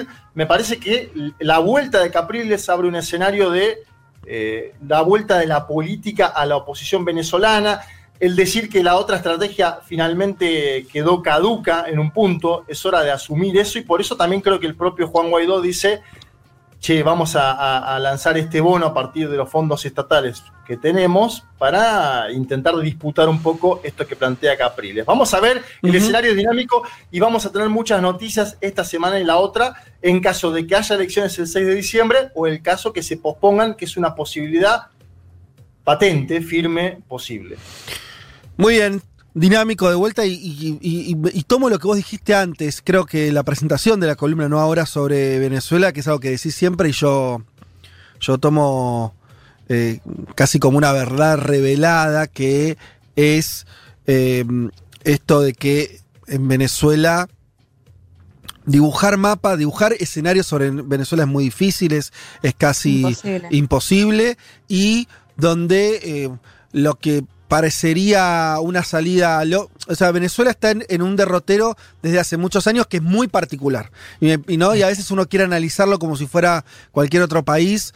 Eh, y, la verdad que siempre, y, además, sobre todo, hay muchas caricaturas sobre Venezuela. Esta cosa de, bueno, la dictadura o el gobierno, no sé, de la revolución. Bueno, Venezuela es más esto que estamos contando, ¿no? Donde aparecen intereses geopolíticos, donde aparece eh, oposiciones que tampoco son eh, todas iguales. En fin, una, un panorama complicado, dinámico. Eh, y, está bueno lo que se hasta el final, que creo que es también lo último que, ocurrió grueso en Venezuela, que es la famosa diáspora, la cantidad de decenas de miles, algunos dicen millones de personas de venezolanos que se fueron del país y, y que uno, para decir algo también que tiene que ver con lo ético, ¿no? Lo que uno esperaría es que esa gente pueda retornar lo más rápido a su país, más allá de lo que ocurra con la política interna de Venezuela que haya millones de, personas que no pueden estar viviendo en su país es un drama que, que ojalá eh, en el corto plazo se revierta.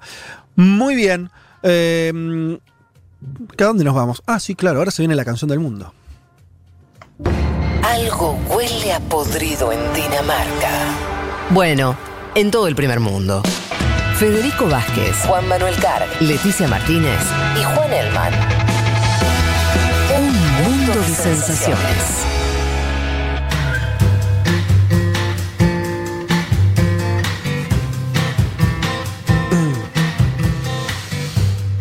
Bueno, Venezuela siempre da para tela para cortar, ¿eh? Y hacía rato que no, hablábamos en profundidad de lo que ocurre en ese país, así que me parece que las próximas semanas vamos a tener para, para divertirnos, entretenernos con la dinámica política que se abre en, en Venezuela.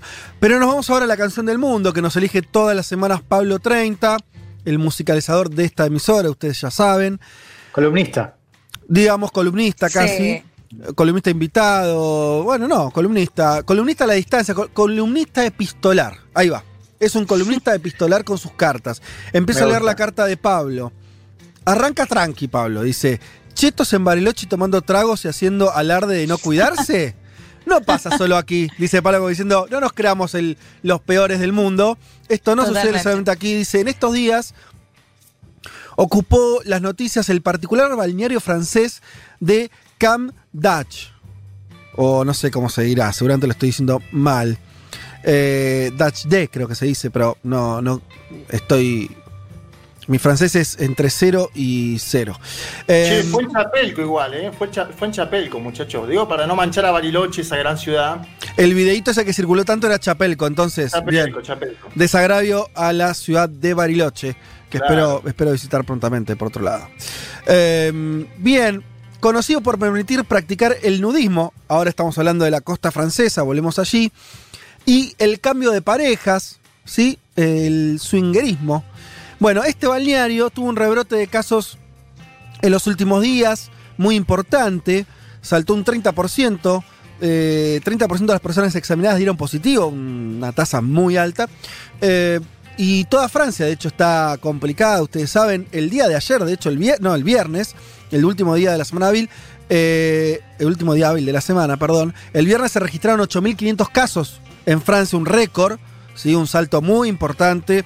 Francia es uno de esos países que parecía haber controlado la famosa curva, había descendido muertes y casos y en los últimos tiempos, así como también ocurrió en España, en Francia hay un acelere importante en los contagios.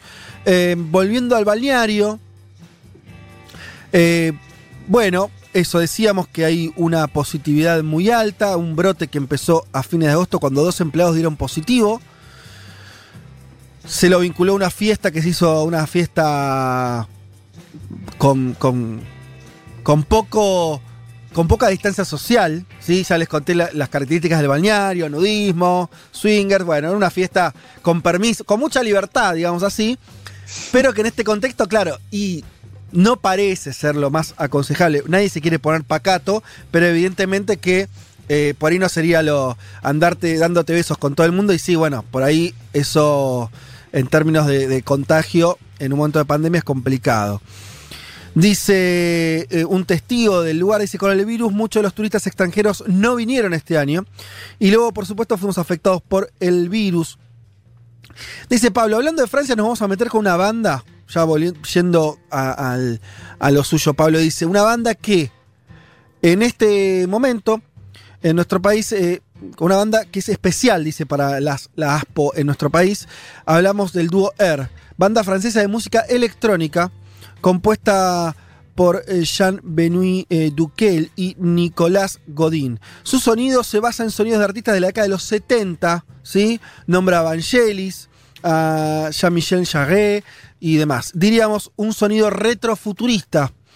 Em, por eso, seguramente escucharon por lo menos Vangelis de música de películas, un sonido muy potente, sintetizadores, esa cosa así modernista de hace 30 años. Em, y dice Pablo, el, CD que tal vez todos escuchamos de esta banda es Moon Safari, pero son muy buenos como soundtrack de películas y nos habla de eh, una película del año 2000 de Sofía Coppola, Las Vírgenes Suicidas, no sé si la vieron, muy buena. Y el 2012 lanzaron eh, Un viaje a la luna, que es, una, es la peli, un clásico de 1902, una de las primeras uno de los primeros cines de, películas, de, cintas de películas que se hicieron, que lo hizo el francés eh, y, y justamente lo habrán visto, es una imagen de una luna que tiene ojos y que se le incrusta un cohete. Es una película que dura pocos segundos eh, y eh, en el 2002 entonces este músico le puso soundtrack a ese clásico del cine. ¿Qué dice Nicolás Godín, el miembro de la banda? Hablando de eh, el clima de la época, dice, nos vendieron una idea de futuro cuando éramos niños. El mundo del marketing dijo que en el 2000 íbamos a manejar naves espaciales para ir a pasar las vacaciones a la luna, vestir pijamas modernos y teletransportarnos en unos segundos, pero nunca llegó. Hay algo de excepción en la generación, yo lo entiendo, de los que somos más grandes, que nos prometieron un futuro que nunca llegó. O sea, nos habían los dibujitos, las películas nos prometían ese futuro de, de, todos por el eh, volando y demás, y todo eso la verdad que lo, seguimos esperando. Al final, qué, sería. qué lindo, ¿no? Pero sí, toda esa parte de futurista incluso volver al futuro, ¿no? Que tenía toda esa cosa ya de los autos volando. Fede, déjame decirte que con tu uso de pacato creo que pasaste de generación X a los baby boomers, ¿eh? ¿Cómo patato? No dije, ¿qué es patato? Pacato, pacato. Pacato, no, bueno, pero che, no se puede usar palabras del diccionario ahora. Eh, al final lo único que tenemos que hacer es comprar, lo, que, lo único que podemos hacer ahora, dice el músico, es comprar por internet y eso es horrible. Lo único que encaja con lo que era mi idea de futuro es la videollamada. Está bien, es verdad, la videollamada tiene algo bien de lo que se suponía que era la virtualidad. Como lo, supersónico, ¿no? Que siempre los veíamos, era lo que más se usaba en la videollamada. Totalmente. Em, bien, y con respecto a los 20 años que cumplió el disco Moon Safari, de fines de los 90, dice, es muy difícil de, mantener ese nivel, cada uno de nosotros tiene que ser bueno en algo y una vez que lo has hecho es difícil ser bueno en otras cosas. A veces realmente me pregunto cuántos discos debería ser un artista. Y acá Pablo anota con malicia. Yo leo a Pablo dice, creo que está hablando de Fito Páez. No sé por qué dice eso, pero supongo que tiene que ver con esto de que hay algo que conspira contra los artistas es cuando tienen carreras muy largas y discos que no todos son buenos. Lo cual, eso lo, lo, apoyo. Em, Es así, es así. Em, la genialidad no se logra todo el tiempo, es muy raro ser, eh, ¿no? Eh, romperla siempre. Ah, por lo menos hay muy, muy, pocos casos. Con respecto a los sonidos que escucha, dice, escucho a muchos artistas de hip hop y discos de hip hop porque no intentan repetir el pasado. ¿No? Lo nombra como algo nuevo y básicamente habla de Kendrick Lamar como alguien a que eh, sigue. Y en la discusión analógico-digital que Pablo nos trae muchas veces en, en sus cartas, em, Dice, al principio estábamos totalmente en contra de este proceso porque queríamos utilizar teclados analógicos, pero cada vez más tuvimos que admitir que no se puede hacer todo con los teclados de ese tipo. En Francia tenemos un centro de investigación y están constantemente inventando nuevos plugins, así que usamos mucho lo que trabajan ellos. Eh, sacó un disco solista mezclando composición musical con arquitectura moderna. Eh, basado en Le Corbusier, mira vos. Dice, es muy simple, creo que las reglas aplicadas para hacer una casa las puedes aplicar para una canción y funciona de la, misma manera. Mirá vos, no tengo, no, tengo el gusto, pero bueno, ¿por qué no creerle? a muy difícil, ¿no? Suena un poco forzado, porque vas, eh, a ver, esta pared la voy a hacer derecha y la armonía... yo no sabría cómo hacer el traslado de una cosa a la otra, pero, pero bueno, por ahí lo hay, ¿eh? si lo estuve investigando. Vamos a escuchar, si les parece, entonces, a eh, al disco favorito del que hablamos de, esta, de esta banda. Vamos a escuchar The Moon Safari, All I Need, que fue lanzado, sí, hace. el año 98, ya hace unos años. Mira cómo suena. ¿Sigue sonando moderno? Sí, ahí va.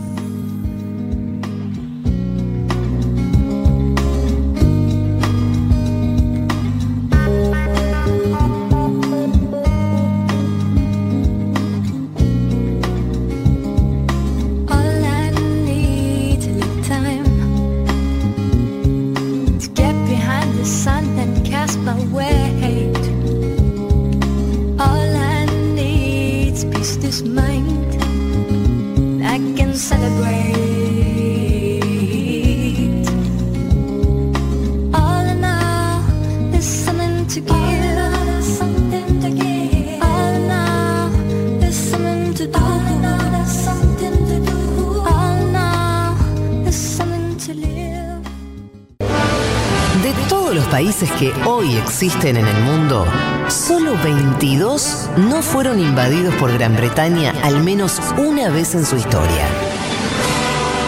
Ah, delicias del primer mundo.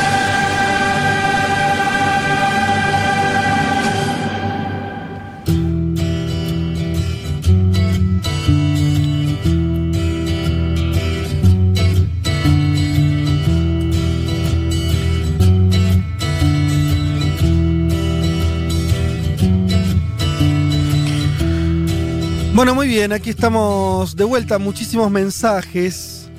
Eh, muchísimos. A ver, voy a ir leyendo algunos. Eh, eh, ah, ah, mira. Nos informan que ambos músicos de Air, la banda que escuchamos recién, son arquitectos. Creo que debe saber, nos dice arquitecta, cómo utilizar la composición de arquitectura moderna para componer sonido, no es forzado. Eh, muy bien, arquitecta. ¿Viste que siempre tenemos oyentes que saben más que nosotros? A eso me refería, que si no sos arquitecto o arquitecta, ¿cómo, cómo lo imaginás? bueno, tenés que hacer las dos cosas, como, como los de Air. Em, se ve que no le iba muy bien en la arquitectura porque se dedicaron a la música, ¿no? No sé, pero eh, acabo de tener una explosión de mensajes de arquitectos que voy a pasar a leer. Ah, eh, se diseñan los sonidos, dice. Hay una relación increíble entre música y diseño. El que sabe mucho de eso y está haciendo su doctorado es justamente músico y diseñador Marco Sanguinetti. Nos tiran nombres, los oyentes, la verdad, realmente, ¿eh? eh ¿cómo? Es impresionante. Em, un arqui, arquisocie dice, las VIC, las VIC, no sé, no reglas de Le Corbusier para la arquitectura moderna son, ya no sé qué son las VIC, pero yo te leo, planta libre, que le permite movimiento de los muebles según el uso que le quieras dar. La terraza jardín, que los techos tengan función de patio. Los pilotis, que hacen que se pueda separar la estructura de los muros y poder tener más libertad en la configuración de espacios. La ventana longitudinal, la fachada libre que permite ver hacia afuera y hacia adentro. Chupate esa mandarina, te, hablamos de Corbusier con un mensaje nomás. Ya aprendimos un montón. Eh, Pero, este es hermoso. Abajo hay otro mensaje de Camipe que dice, bien cuestionable la arquitectura de Le Corbusier. Es impresionante. Tomando a Lefebvre lo presenta como una forma de construcción de habitáculos que aniquila el espacio urbano como encuentro con otros. Debate entre arquitectos. Si algo le falta a este programa es tener un- una disputa, tal vez, eh, tal vez violenta. Yo no sé hasta dónde llega esto en el mundo de los arquitectos. No Es como la de Capriles Guaidó. El Capriles Guaidó, pero de los arquitectos. Abrimos una caja de Pandora impresionante y todo esto eh, así, de costado, como que no quiere la cosa. Eh, muchísimos mensajes, no solamente de arquitectos, pero de verdad que se armó una trifulca acá, ¿eh? Eh, Fede dice Pacato y Cocarda. ¿Dije Cocarda? Dice Felatia. Necesitamos instalar estas palabras de nuevo. Eso y qué plato. Bueno. Dice Pará, el nombre Felatia. A Así mí se me gusta, puso. eh. Me gusta, eh, yo pacato uso a veces y Sí. qué Pa- plato también. La otra no, pero Yo no creo que pacato sea una palabra, eh, una expresión tan antigua, no sé, ya no, ya no, no yo sé. también uso pacato, pero sí me parece que es un poco antigua. ¿Qué, Es pla- viejo, es qué plato si es una expresión que uno escucha menos? No, bueno, sí, que plato, ya está. Y tengo un mensaje que dice, mira qué lindo este mensaje de Alex, le mando un saludo. Ese futuro se perdió gracias a comunistas como ustedes. Es prácticamente imposible con zurdos progres. Gracias, Ah, Alex. yo yo soy zurdo progresista que me encanta. Eh, y acá, un fuerte abrazo. sí, un abrazo enorme, Alex. Acá Abril, eh, porque nuestros oyentes saben más que nosotros de casi cualquier cosa eh, de la que hablamos, dice, Abril dice, no es tan nudista act, acte, creo que se pronuncia así, eh, es más bien San Clemente con una reserva natural donde la gente va a cocinarse lo crudo. Eh, no. ¿Ustedes ¿Cómo? entendieron? Es más bien San Clemente Sí. con una reserva natural de la, donde la gente va a cocinarse lo crudo. Solo entendido Pero- de San Clemente. ¿Y Sí. con la ropa qué pasa? No, no eh, leí todo el mensaje, no, no hay más, no hay más. Bueno, no saben lo que tiene mensajes de arquitectos. Qué bueno saber que nos escuchan locos. tantos arquitectos y arquitectas.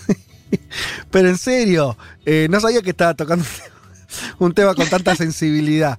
Eh, no lo vamos a poder leer a todos porque tendríamos que hacer el programa sobre la disputa entre Le Corbusier y ya nos, nos estaríamos desenfocando muchísimo, pero agradecemos los mensajes. Eh, bueno. Igual nombro uno más interesante sobre este, este asunto. Chiques, la relación entre la arquitectura de Le Corbusier y música, supongo que viene por la modulación y la relación con las notas musicales. Corbu tiene estudios sobre eso. Saludos desde Resistencia Chaco, dice Mayra. Eh, mirá cómo son. Eh, multitemáticos y federales nuestros oyentes y los queremos muchísimo. Y la verdad nos encanta que opinen sobre cualquier cosa que hablamos acá. Nos. eh, ¿Qué nos dicen algo sobre la cuestión del audio de mm, eh, que pasamos eh, al principio sobre Bariloche? Algunos dicen, bueno, pero Bariloche también es un desastre. El Cerro Catedral funciona como cualquier temporada anterior.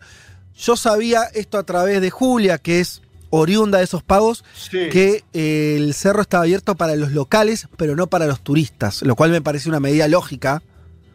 Porque si vos vivís ahí, está bien que puedas ir al cerro. No tendría que ser, además no es un, no es un deporte de contacto, no es eh, fútbol.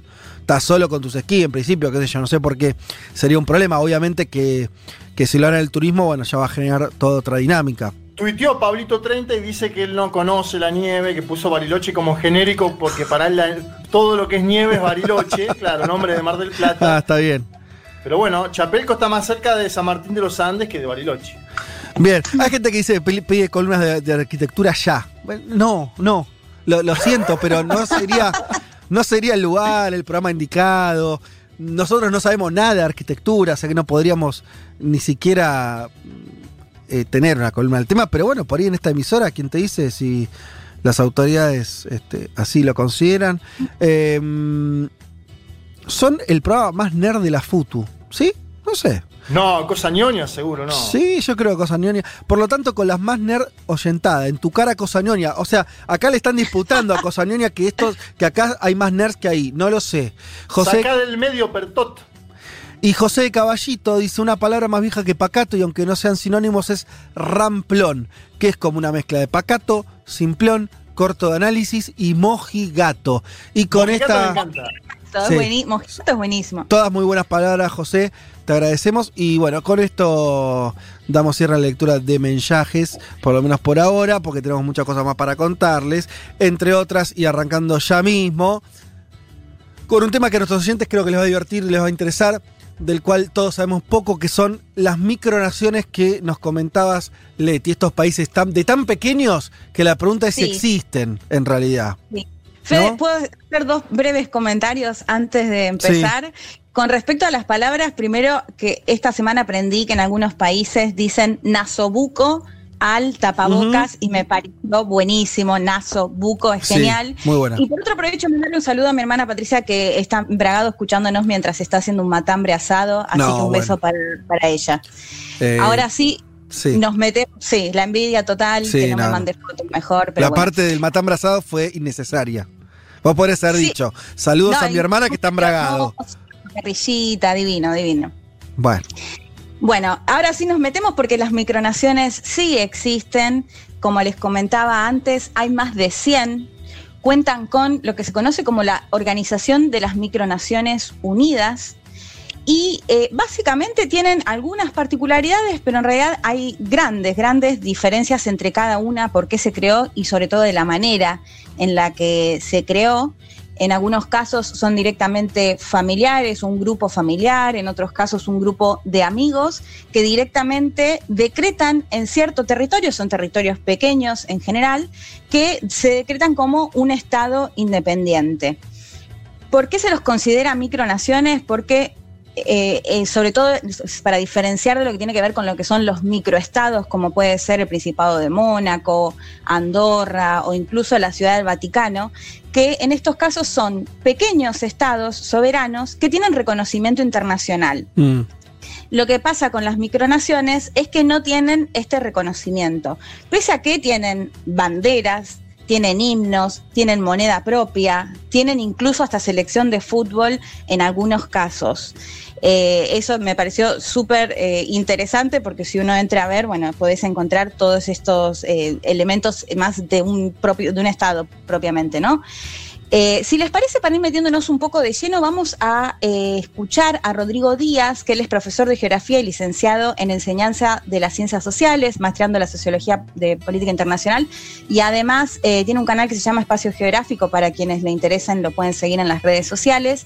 Rodrigo nos contaba el primer caso que vamos a analizar de micronación, que tiene que ver con el Principado de Silan, el cual comentabas antes, Fede, que está a unos pocos kilómetros de la costa británica. Y bueno, Rodrigo nos contaba un poco cómo surgió este Principado. Si les parece, lo escuchamos caso de Sealand, que es una plataforma antiaérea construida a 10 kilómetros de la costa de Gran Bretaña en el año 1942, que en el año 1967 Paddy Roy Bates, escapando de una legislación que prohibía las radios sin licencia, se estableció primero para hacer una transmisión de radio pirata y después, el 2 de septiembre ya del año 67, declaró la independencia del Principado de Sealand. Tuvo un conflicto con la Marina del Reino Unido en el año 68 y en el año 78 eh, sufrió un intento de toma por parte de holandeses y alemanes que derivó en una toma de rehenes y en una negociación internacional que eh, de forma indirecta la reconoció como un Estado por el hecho de que la, liberación de estos prisioneros la tuvieron que negociar directamente con la familia real, por decirlo de alguna forma.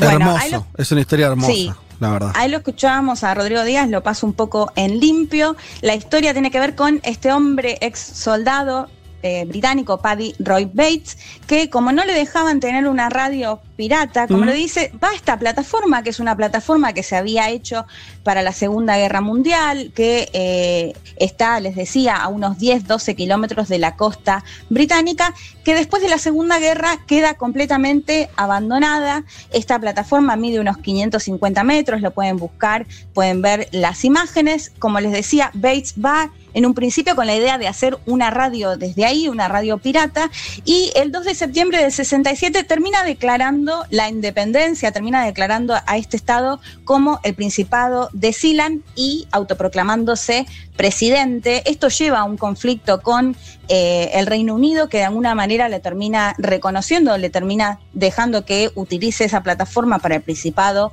de Silan. Y el hecho más importante que va a tener después y que se considera de alguna manera como respaldo internacional tiene que ver con eh, lo que contaba Rodrigo Díaz de que en el 78 se cree que eran mercenarios holandeses y alemanes, van a la plataforma, intentan tomar la plataforma, o sea, dar una especie de golpe de Estado y lo que termina pasando es que el Reino Unido aconseja incluso a Alemania que termine negociando, porque esto termina en una toma de rehenes, o sea, el príncipe y quienes apoyaban al Principado de Silan terminan tomando de rehenes a estas personas que habían intentado sacarlos de la plataforma y tiene que terminar negociando Alemania con este príncipe justamente para liberar a estos rehenes que habían quedado en esta plataforma, lo cual fue visto por eh, el príncipe, por Bates, como una especie de reconocimiento, si se quiere, el hecho de haber tenido que negociar con ellos. Esta plataforma, este principado, llegó a tener hasta 100 habitantes. O sea, ustedes si lo miran, es un lugar súper chico, uno dice, ¿quién se puede querer ir a vivir es ahí? Es horrible, básicamente es...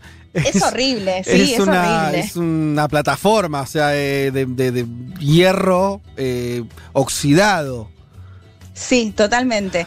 Eh, bueno, les decía, llegó a tener 100 habitantes. Eh, Bates murió hace unos años y quedó a cargo su hijo. Por eso se habla cuando uno lee sobre el Principado de sí. dice monarquía hereditaria, claro. porque bueno, ahora está su hijo, que en realidad se cree que él está más tiempo en el Reino Unido, pero que viaja cada tanto y que siempre hay gente viviendo ahí. Uh -huh. ¿Qué pasa? Bueno, eh, hay muchas personas que obtienen la ciudadanía y no necesariamente viven en la plataforma. Ajá. Por eso se considera que hay más de 500 personas que tienen ya la ciudadanía Sí. del Principado de Silam, pero que no necesariamente están en este lugar. Como les decía, en este caso tiene hasta la pro- una propia moneda y tiene hasta un eh, club de fútbol que se supone que es como el seleccionado. De hecho, también pueden buscar las imágenes, ver la bandera, las camisetas y todo que forman parte de este equipo de fútbol del Principado de Silam. ¿De qué se financia básicamente ahora y en gran parte?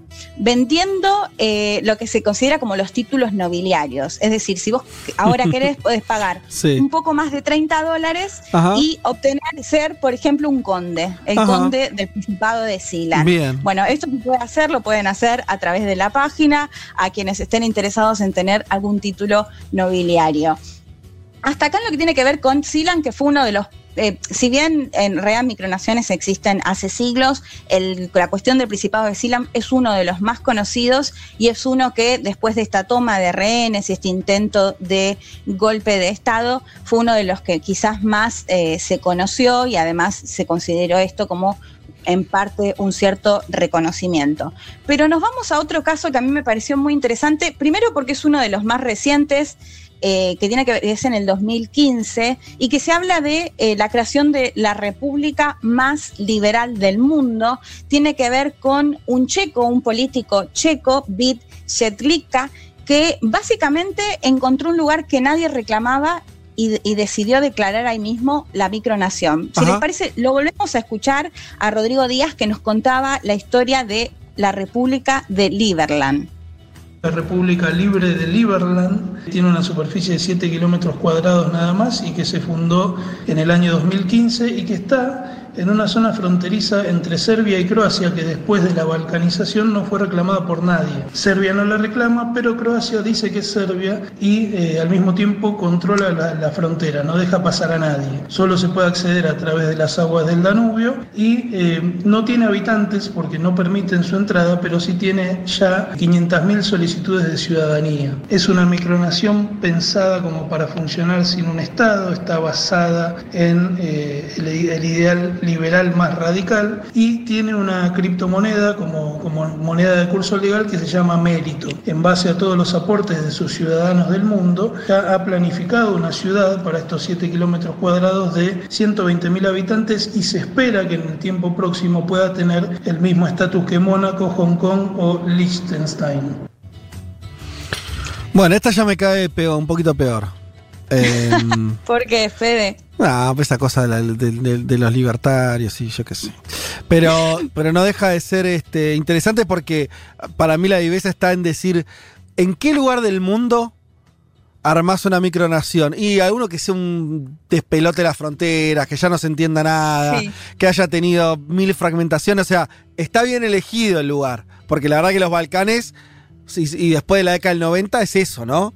Eh, sí, no, y además el lugar es muchísimo más lindo que la plataforma del Principado de Silan. Olvídate. Lo pueden buscar, es como si fuese en medio de una islita. Eh, bueno, como nos contaba Rodrigo Díaz, es eso, es una, una una pequeña región entre Croacia y Serbia de más o menos 7 kilómetros, que después de la balcanización nadie reclamó ese territorio y entonces este checo, que les nombraba un político checo, Bit Shedlika, dijo, bueno, ya que nadie lo reclama, voy acá a autoproclamar mi república de Lieberman, ¿no? De hecho, en una nota que le da la BBC, él dice, quería fundar un país distinto, donde se vivieran todas las libertades, fuera del alcance de las fuerzas políticas y que existen otras partes del mundo como Singapur y encontró esta parte donde declara, va básicamente como el hombre cuando llegó a la luna, planta la bandera de la República de Lieberman, de es, esto es en el, 2015, y lo interesante que contaba ahí Rodrigo, que cuenta ya con más de 500 más de 500 mil ciudadanos y ciudadanas.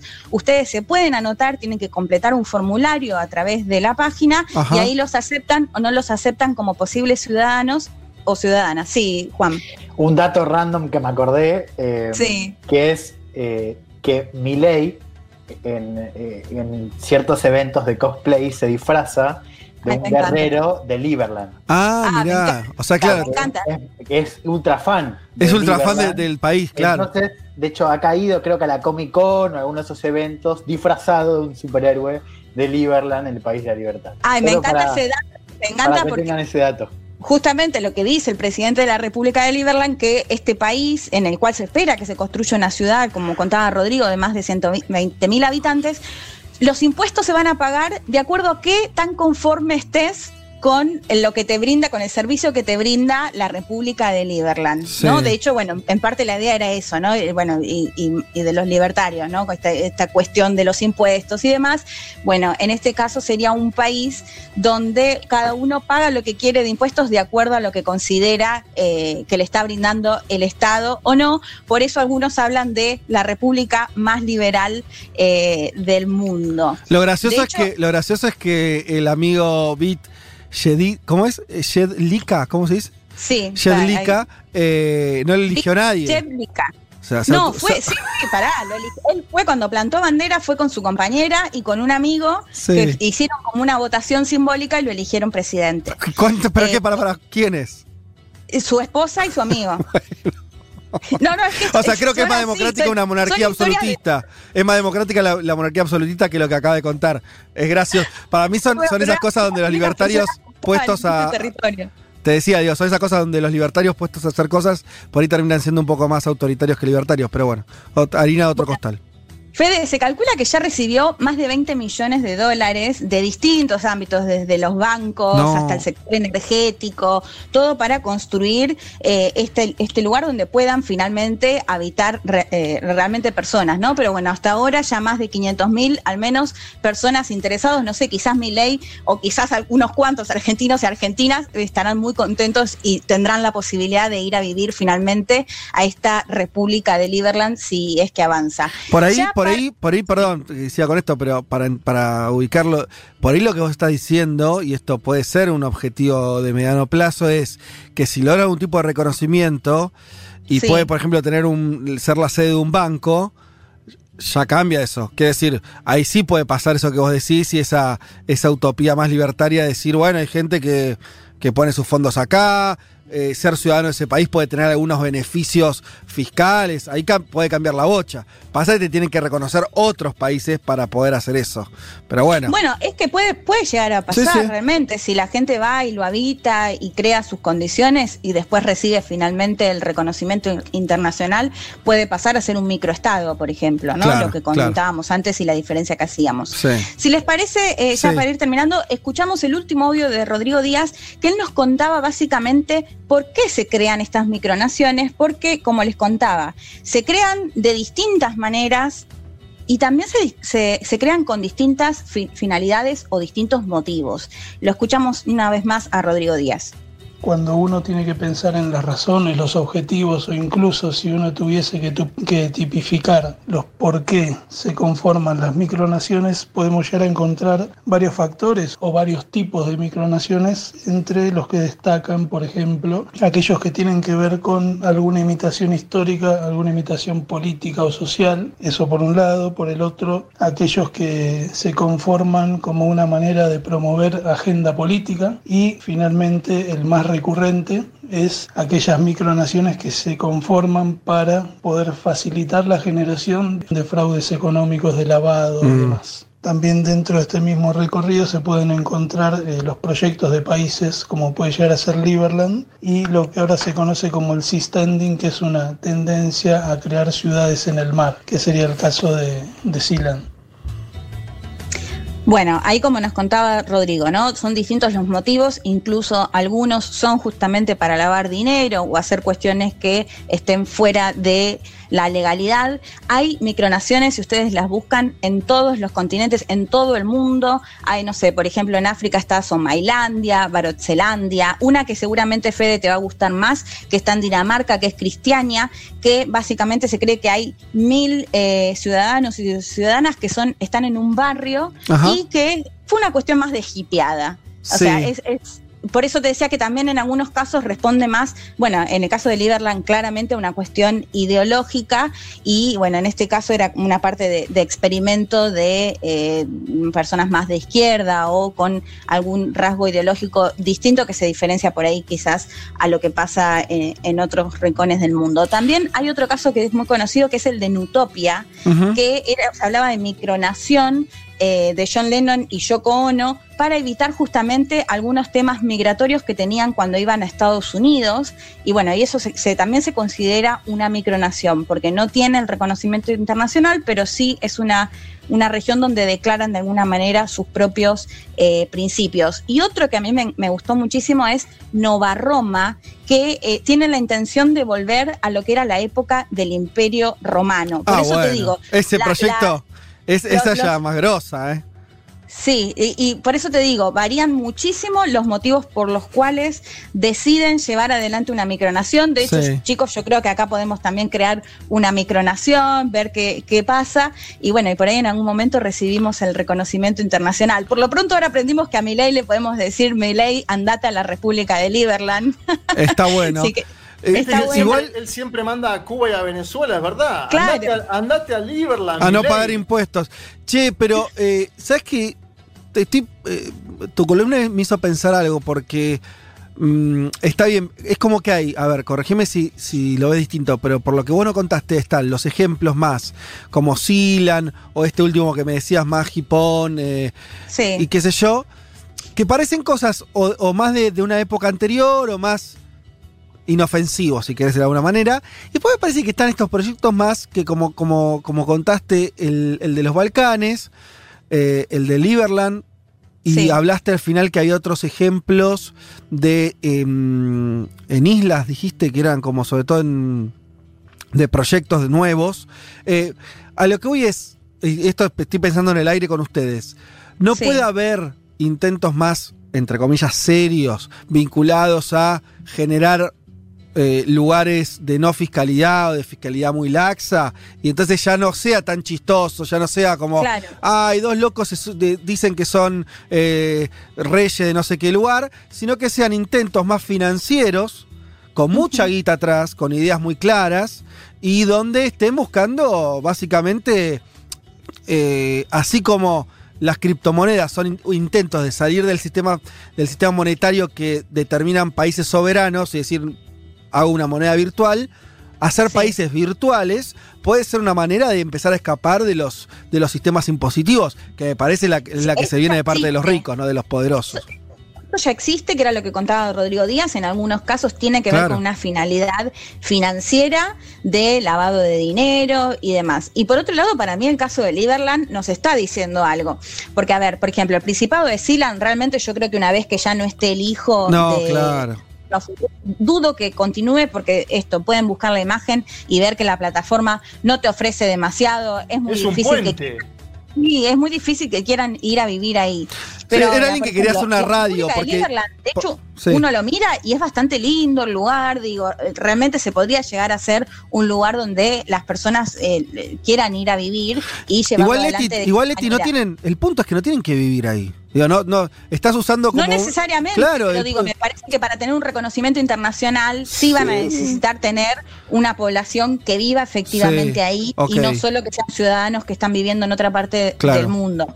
Pero yo creo que en la República de Liberland, de Liberland, dale con Liberland, Liberland es muy nueva, es de 2015 mm. y me parece que ahí hay que mirarlo. Total. Yo creo que, y, además, si llega a pasar algo ahí, si llega a haber un reconocimiento internacional, por supuesto también puede ser eh, el comienzo para que otras personas con cierta ideología también lo quieran hacer y seguramente espacios en el mundo en estas condiciones no van a faltar. Totalmente, y para mí es, eh, estoy entendiendo la, relevancia de eso y me parece que puede haber una tendencia, sobre todo eh, cuando estamos viendo que los ricos, los super ricos, lo que quieren es escapar del, de los estados, ¿no? O sea, básicamente no pagar impuestos, no estar eh, sojuzgados a las reglas de la política, de las soberanías nacionales. Así que no me parece una, una pavada o un o una cosa, eh, eso, comparada con, te decía lo de Silan, en el sentido que era bueno, era alguien que quería por una radio, ¿no? sí. Eh, sí, lo de Silan lo conté porque es uno de los más conocidos, pero en realidad a mí me parece que es uno de los que menos futuro puede llegar a tener. No, digo, es más romántico, es, es, es, es, algo más romántico, algo más como sí. Eh, naif, ¿no? Esto, otro me parece ya tiene otra, otro condimento. sí, totalmente, Fede. Súper interesante esta columna sobre micro estados. Ya volvemos. Un mundo de sensaciones. Vázquez, Carg, Martínez, Elman. Un programa que no quisiera anunciar el comienzo de la Tercera Guerra Mundial. Pero llegado el caso, lo hará.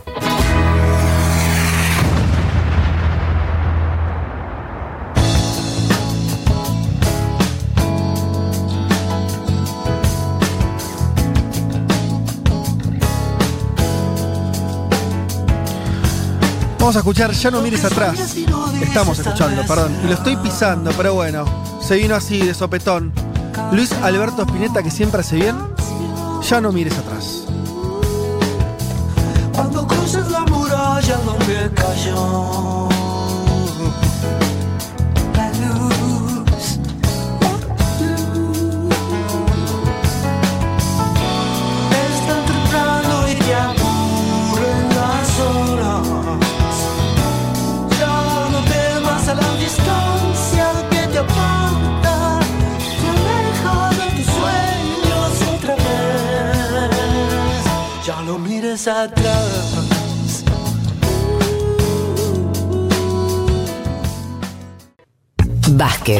Martínez, Carga.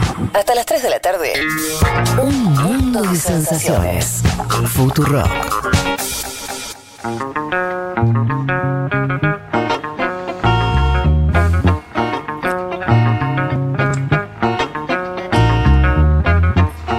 Aquí estamos de vuelta, última parte del programa. Empezamos a transitar los últimos minutos, aunque nos queda todavía una media hora larga, un poquito más. Todavía mucho para conversar en este mundo de sensaciones. Hoy me toca estar solo en el estudio, es raro. Creo que igual la venimos llevando bien. Por suerte, las distintas conexiones nos están permitiendo hacer esto más o menos digno. Eh, ustedes, compañeros, están saliendo bien, ¿no? Están pudiendo eh, intervenir más o menos, más o menos bien, quiere decir. No es lo mismo que tenerlos acá, pero además nos estamos viendo ahí por camaritas, así que nos podemos saludar, este, lo vemos. Eh, voy a comentar que el que más me llama la atención es el fondo de Elman, que está como muy luminoso. Es como si fueras ah, tentando el sol por una ventana, ¿no? Entonces eh, hay una ventana. quedás ahí medio coronado por atrás, como si hubiera un. Eso en un momento se fue y había como un verde. Yo le pregunté si había un balcón, dijo, ojalá. No, es una ventana, yo se ve, es una, ventana. Una ventana, una ventana. Una ventana de la calle. Ventana de la calle, perfecto. Em, bien. Bueno, pero hay, que. Repetimos lo que dijimos al principio del, del, programa. Es un momento para cuidarse, para extremar los cuidados desde este humilde lugar hacemos un llamado a ustedes que están del otro lado que también lo hagan, que se cuiden, más allá de que a veces algunos digan que, que ya está o que no importa o que no sirve. ¿Qué sirve más que la salud? ¿Qué sirve más que no enfermarse? Así que, y más sabiendo que en este programa lo dijimos, hemos hecho apuestas al respecto. Hay vacunas, sabemos que hay varias vacunas, que muchas están funcionando. Es cuestión de esperar un poco más y vamos a estar más seguros para volver a nuestra vida normal o algo parecido a eso. Qué interesante va a ser el 2021 y cuando nos encontremos con la normalidad, ¿qué será eso, no? ¿Será la normalidad? ¿Será una nueva normalidad? No tendrá nada que ver con la normalidad. Me gustó que dijiste normalidad y 2021, porque ya hay varios que dicen normalidad 2021. Difícil, pero bueno, el optimismo de Vázquez. No, sí, cómo no. Pará, no me otro año más. Yo leí una nota esta semana. Sí, yo también la leí. Que toda Europa se vacuna a fines de 2021. Mm. No. Claro, los, los, pesimistas, ¿qué te dicen? La vacuna está. El domingo. Sí, porque los pesimistas dicen la vacuna está en marzo, ponele. Se empieza a vacunar a los sectores más sensibles, los médicos, personal de la salud. Eh, eh, después vendrán la gente de mayor edad, porque son los que están con más riesgo de, tener complicaciones. Los que tienen enfermedades preexistentes. Claro, entonces sobre final del 21 del año que viene, recién estaríamos la vacuna llegando al grueso de los habitantes. Sí. Elijo no creer, elijo, elijo pensar otra cosa, elijo pensar que Elijo pensar que la gente se va, a aprender a cuidarse cada vez más y eso va a ir bajando los contagios. Elijo creer que la vacuna esté un poco antes, tal vez en el verano, y empecemos esa situación unos meses antes y que para febrero o marzo, con que se estén vacunando un 20-30% de la población, bajen ya mucho más los casos y todo eso nos ayude. Pero es verdad, es el optimismo hablando, no es eh, la información. Lo, que, lo que digo es que lo peor es el primer año. Después quédense tranquilos que la mejora. No, y si no, chicos, nos vamos a vivir a Liberland, que no hay casos. Hasta que. Sí, claro, y la. Está bien, pero habría que convertirla en otra cosa también, no sé. Em, o como hablamos al principio del programa, irnos al río Mekong, algún. Este, a empezar a, a pescar ahí. ¿Ustedes saben que hay delfines en ese río? Es el único río del mundo con delfines. Wow.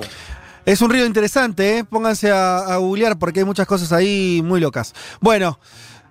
Sin más preámbulo, vamos a meternos en eh, lo que habíamos adelantado con Elman sobre la Alemania, de alemana. Me interesa particularmente porque es uno de los países más importantes de Europa, porque estamos en un momento de ese país, no sé, el más importante de los 20 años porque hay, empieza a haber algo así como un traspaso del, del liderazgo político de una Merkel que anunció que se empezaba a retirar, ¿no? y un aumento. O sea, si, si vos tenés que elegir un país en el mundo donde te preocupe que crezca la ultraderecha, es Alemania, ¿no? O sea, es Alemania. No, o sea, no te gusta que crezca en ningún lado. Ahora, ¿dónde dirías, che, mira, acá que no, de última Brasil, de última, pero ¿dónde no? Mm. Ahí. Y está creciendo ahí. Bueno, sí, no sé. Vos ahí dijiste dos cosas importantes, ¿no? Primero que estamos en el fin de la era Merkel. Merkel tiene mandato hasta septiembre de 2021. Es el último año de Merkel eh, y todavía hay muchas incógnitas, ¿no? O sea, todavía no sabemos eh, quién va a ser el sucesor o la sucesora mm. de la canciller. No tenemos todavía ese escenario, eh, digo, todavía no, no, hubo esta elección interna dentro de la CDU, digo, todavía no, no sabemos quién va a ser.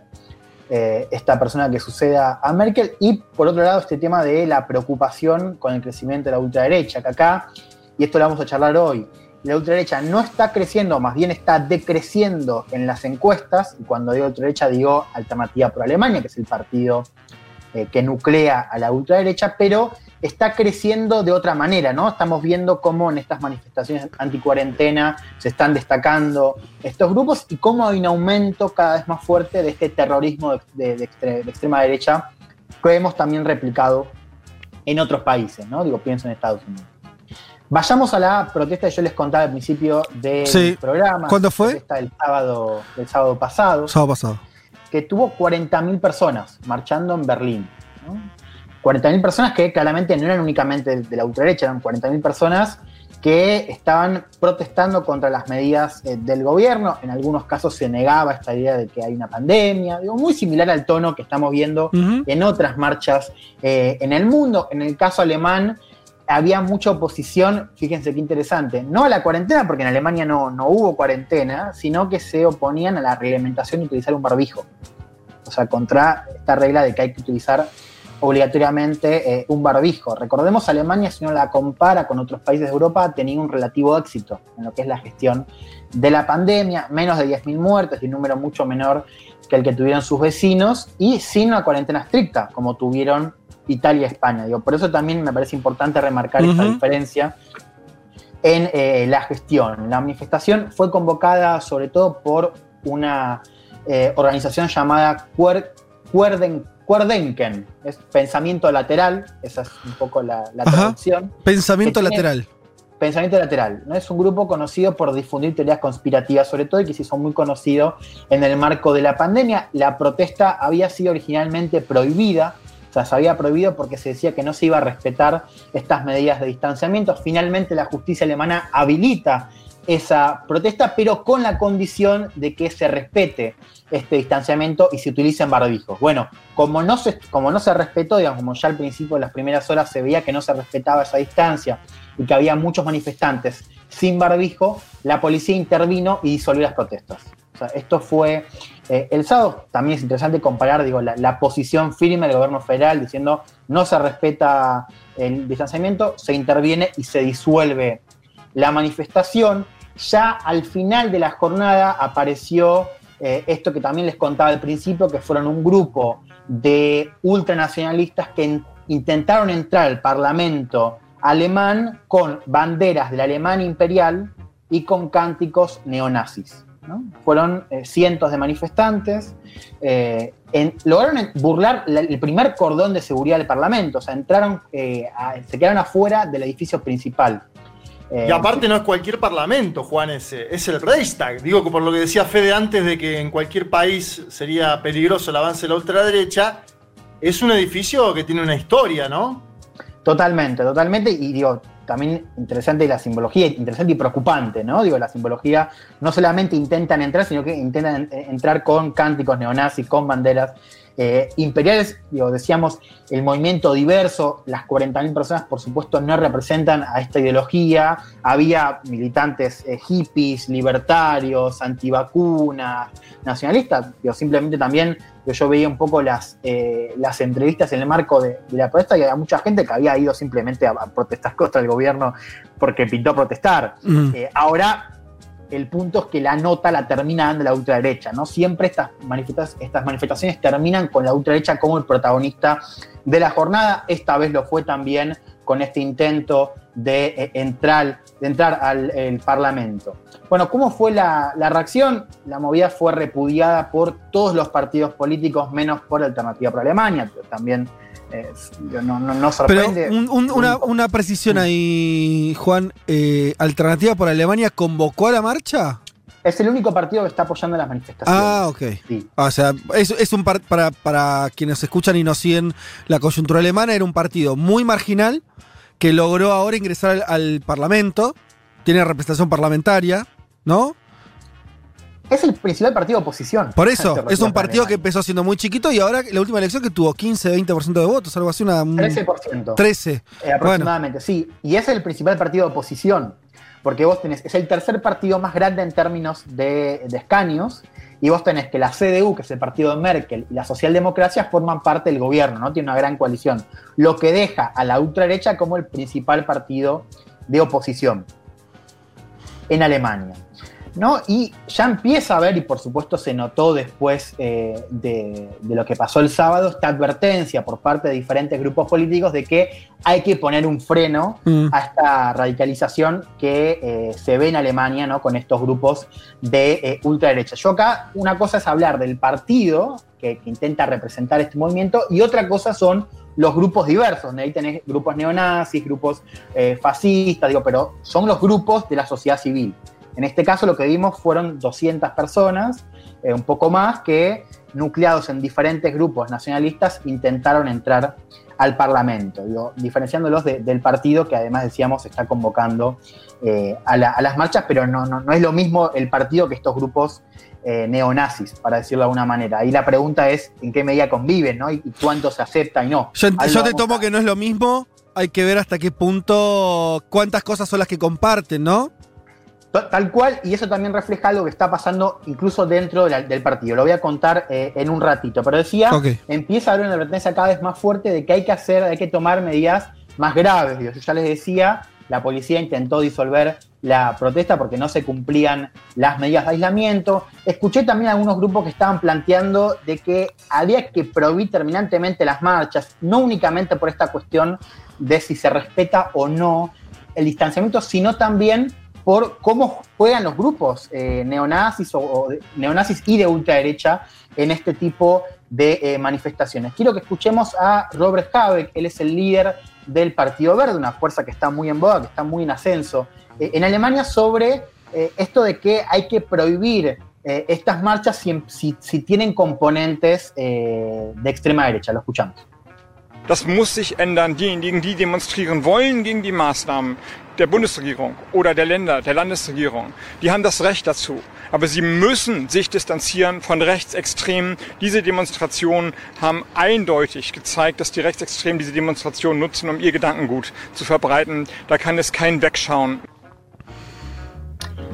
Dice Habeck, los que quieran manifestarse tienen derecho a hacerlo, pueden solicitar permiso al gobierno federal o a los estados pero tienes que distanciarte de los extremistas de derecha para tener esta demostración. Mm. Estas marchas han demostrado ser utilizadas por los extremistas de derecha para difundir sus ideas. Ya no se puede mirar hacia otro lado.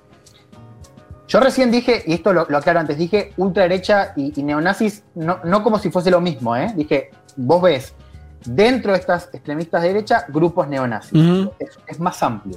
Sí. Bien, eh, un poco lo que está diciendo este líder del Partido Verde es eh, que estas marchas son utilizadas, digo, son utilizadas por estos grupos para difundir sus ideas, ¿no? O sea, son también un caldo eh, de cultivo para la ultraderecha y sus discursos, tanto para lo que es la difusión de mensajes como para lo que es el reclutamiento, ¿no? De manifestantes que quizás antes no estaban involucrados con estos movimientos, pero que a partir de estas marchas podrían ser captados. ¿Se entiende? Sí. Eh, ahí la clave, y esto es un poco lo que, lo que se viene diciendo sobre el vínculo entre la ultraderecha y estas marchas, es que la ultraderecha lo que intenta hacer es eh, eh, que, estos manifestantes, que quizás no, no, no, no, estaban siendo parte de la ultraderecha, empiecen a ver el mundo, empiecen a ver la pandemia de la misma manera que intenta reflejar la ultraderecha. ¿no? Entonces esto es ver la pandemia como un producto de la migración y la globalización desbocada, como un fracaso de las élites políticas, con lo cual digo, la idea ahí es que los manifestantes, quizás antes no estaban eh, mirando las cosas de esa manera, puedan a partir de la pandemia entrar dentro de lo que es el frame, el marco interpretativo que buscan impulsar estos grupos. Eso me parece súper interesante lo que acaba de decir, lo subrayo para, eh, para justamente darle, me parece, relevancia a esa idea y yo hasta ahora no lo había escuchado tanto, que es que grupos que son marginales ideológicamente o muy minoritarios, con la situación de la pandemia lo que pueden hacer es como, sería lo, lo que, si te entendí bien, sería como politizar en principio a todo un sector que por ahí se engancha con las teorías conspirativas, por ahí se engancha con la pregunta de, che, bueno, pero mi libertad se corta, y, es, y ellos son los que estarían en condiciones de articular políticamente todo ese desgano que aparece a priori como más silvestre, ¿no? Más como sin ideología, ideología difusa, y ellos le dicen, no, pará, esto es por la inmigración, por el, eh, no sé, por culpa de la política, ¿no? Como, como darle... Exacto, es interesante eso. Que la pandemia sea la puerta de entrada. Perfecto esto no es lo único que hace el sistema político, ¿no? También hace otras cosas. Digo, sería un poco ese, discurso que vos eh, recién lo, lo perfecto, pero ese es un poco el riesgo ante, ante esas marchas y, que explica también por qué estas marchas son un caldo cultivo para, estos movimientos de eh, ultraderecha, ¿no? Y decíamos, marchas que si uno compara con lo que había sido esta primera marcha hace un mes, la, primera marcha tuvo 15.000 personas, ahora estamos hablando de 40.000 personas, digo, pasó en un mes y hablamos de un caudal eh, más importante, pero que sigue siendo minoritario. Y esto me parece importante remarcar. Yo les decía también al principio la gestión positiva que había tenido Alemania comparativamente en Europa y que también está reflejada en la ciudadanía. Vos tenés encuestas que hoy le dan al gobierno una aprobación mayor al 80%. Ah, bueno. Tenés un 30% que está pidiendo por medidas más severas. Está pidiendo por endurecer eh, las medidas. Alemania hoy está teniendo más de 100 de, más, más de mil casos diarios, con lo cual digo, tenés ahí un cúmulo de gente que no solo está de acuerdo con lo que está haciendo el gobierno, sino que además pide más medidas eh, estrictas, ¿no? Eh, y tenés un menos del 10% que está apoyando estas protestas, con lo cual digo, son, son muy minoritarias, y ahí también es minoritaria la posición de la ultraderecha, digo, si bien da la nota, estas eh, protestas que ya son minoritarias, eh, son más amplias que la ultraderecha. Digo, también un poco remarcar esta cuestión de escala. Igual, igual en esa cuestión de escala, y para ser precisos, cuando vos hablas ahora de ultraderecha, ¿incluís alternativa por Alemania o me hablas solo de los grupos que decididamente se animan a llamarse a sí mismos nazis, neonazis?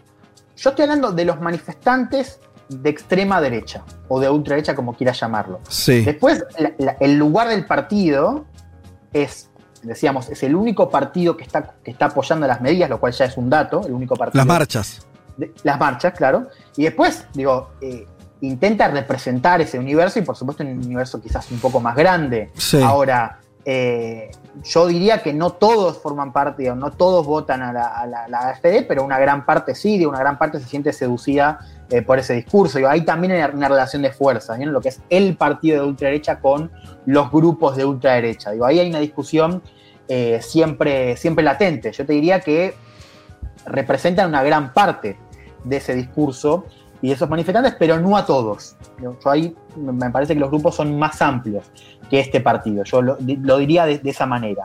Vos decías al principio algo que, también es interesante, que es, no es joda que en Alemania se empiece a usar nazi, digo, por políticos eh, de, primera escala, ¿no? Y, linkeando estas, estas expresiones con el nacionalsocialismo, digo, ya no... no antes, era, antes era una palabra que no se usaba. En, el, los, políticos alemanes no la usaban. No se decía la palabra nazi. Se decía fuera de Alemania. En Alemania era casi una palabra prohibida en sí mismo la palabra. Mm. Bueno, y también me imagino que tenía que ver por. Porque no tenías este, tipo de, mm. amenazas tan latentes. Cuando digo amenazas tan latentes, digo cómo se normaliza estos discursos en, el sistema político, que es algo que no solamente vemos en Alemania, sino en el resto de Occidente. Pero pensando un poco en eso, quiero que escuchemos nada más y nada menos que eh, Annegret Kramp-Karrenbauer, que es la ministra de Defensa y es la líder de la CDU, el partido de Merkel. E, es la que iba a ser la sucesora de Merkel, pero finalmente eh, renunció. Quiero que la escuchemos hablando sobre este dilema que deben plantearse quienes deciden marchar al lado de estos grupos. Und trotzdem muss sich jeder Einzelne überlegen, ob es sein Unbehagen und seine Kritik, ob berechtigt oder nicht, wert ist und es rechtfertigt, dass man mit Nazis zusammen versucht, den Reichstag zu stürmen. Bueno, es eh, cortito y al pie. Dice, cada individuo debe considerar si su descontento y su crítica, aunque pueda ser válida, justifica marchar con nazis que quieren destruir el Parlamento. Esto dice eh, la, líder de la CDU y actual eh, ministra de Defensa, ¿no? Esto de que deben empezar a replantearse quienes eh, eh, están quizás descontentos con el manejo de la pandemia, o se justifica que estén al lado de eh, estos grupos neonazis que quieren entrar, que quisieron entrar al Parlamento. ¿no? Yo les decía, esto que, vos preguntabas, Fede, acerca de cómo se manejan estas tensiones ¿no? en, dentro del partido de ultraderecha, les quiero contar, al menos por arriba, esta interna que están teniendo muy fuerte. Yo les decía eh, el partido no está creciendo electoralmente, más bien lo contrario. El, año pasado medía 15 puntos eh, a nivel nacional, digo, más que lo que había sacado en, las elecciones eh, generales, hoy está midiendo cerca del 10%, con lo cual digo, perdió bastante apoyo y, perdió aún más con la pandemia. Se dice que uno de los motivos tiene que ver con esta interna muy fuerte que está teniendo el partido y que se convirtió casi en un show y es una interna que dice bastante sobre la ultraderecha a nivel europeo, que es una discusión entre un ala, no quiero decir moderada, voy a decir un ala menos radical. Claro, claro. de un ala más extremista que, tiene vínculos con estos grupos neonazis Bien. Eh, y ultranacionalistas, ¿no? Y lo interesante acá es que ese ala más radical está siendo seguida por los servicios de inteligencia estatales. Ajá. De hecho, la, propia justicia alemana eh, intervino en el partido y echó a un parlamentario que era destacado por mediar entre el partido y estos grupos. O sea, hay una parte del partido que está siendo seguida por eh, los servicios de inteligencia, por tener vínculos con estos grupos eh, extremistas de derecha, incluso ha intervenido eliminando a un parlamentario, sacándole la membresía. Y le sacaron la membresía por sus conexiones con estos grupos, porque estos grupos son ilegales. Claro, son ilegales. Está bien. Según la, ley alemana, están siendo seguidos por eh, los servicios. Y ahí tenemos dos líderes, y acá les quiero contar también un poco el show, ¿no? El líder del, partido que representa, si quieres, esta ala menos radical, se llama Jor Meuten.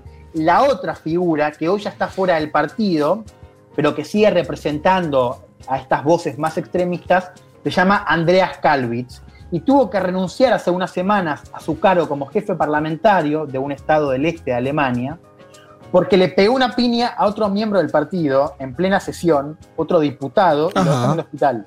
No. ¿Se entiende? O sea, una de las cabezas del partido fue. ¿Eso en un partido? ¿Fue en el Congreso o en una. En, una, de las sesiones le, pegó una piña a, otro parlamentario. De su partido del mismo partido. O sea, se están agarrando piñas literalmente. Bien. Muy bananero, ¿no? Para Alemania. Totalmente, digo, por eso también, y, esto es importante, digo, este show también explica por qué la ultraderecha eh, está, está también eh, con un declive, si querés, en términos de, intención de voto, al margen de, lo que es eh, la cuestión de la pandemia, que por supuesto la ciudadanía está premiando la gestión del gobierno, ¿no? Ahora, hay algo de ese show que, digo, es propio quizás de, de este partido, pero esta tensión entre un partido que, quiere alejarse de estos grupos y otra parte que, invita a, que sean parte del, seno del partido, bueno, es una discusión que vemos en otras ultraderechas. le, pasa eh, a Vox, le pasa a Le Pen, le pasa a Salvini, digo, es una tensión propia de la ultraderecha a nivel general.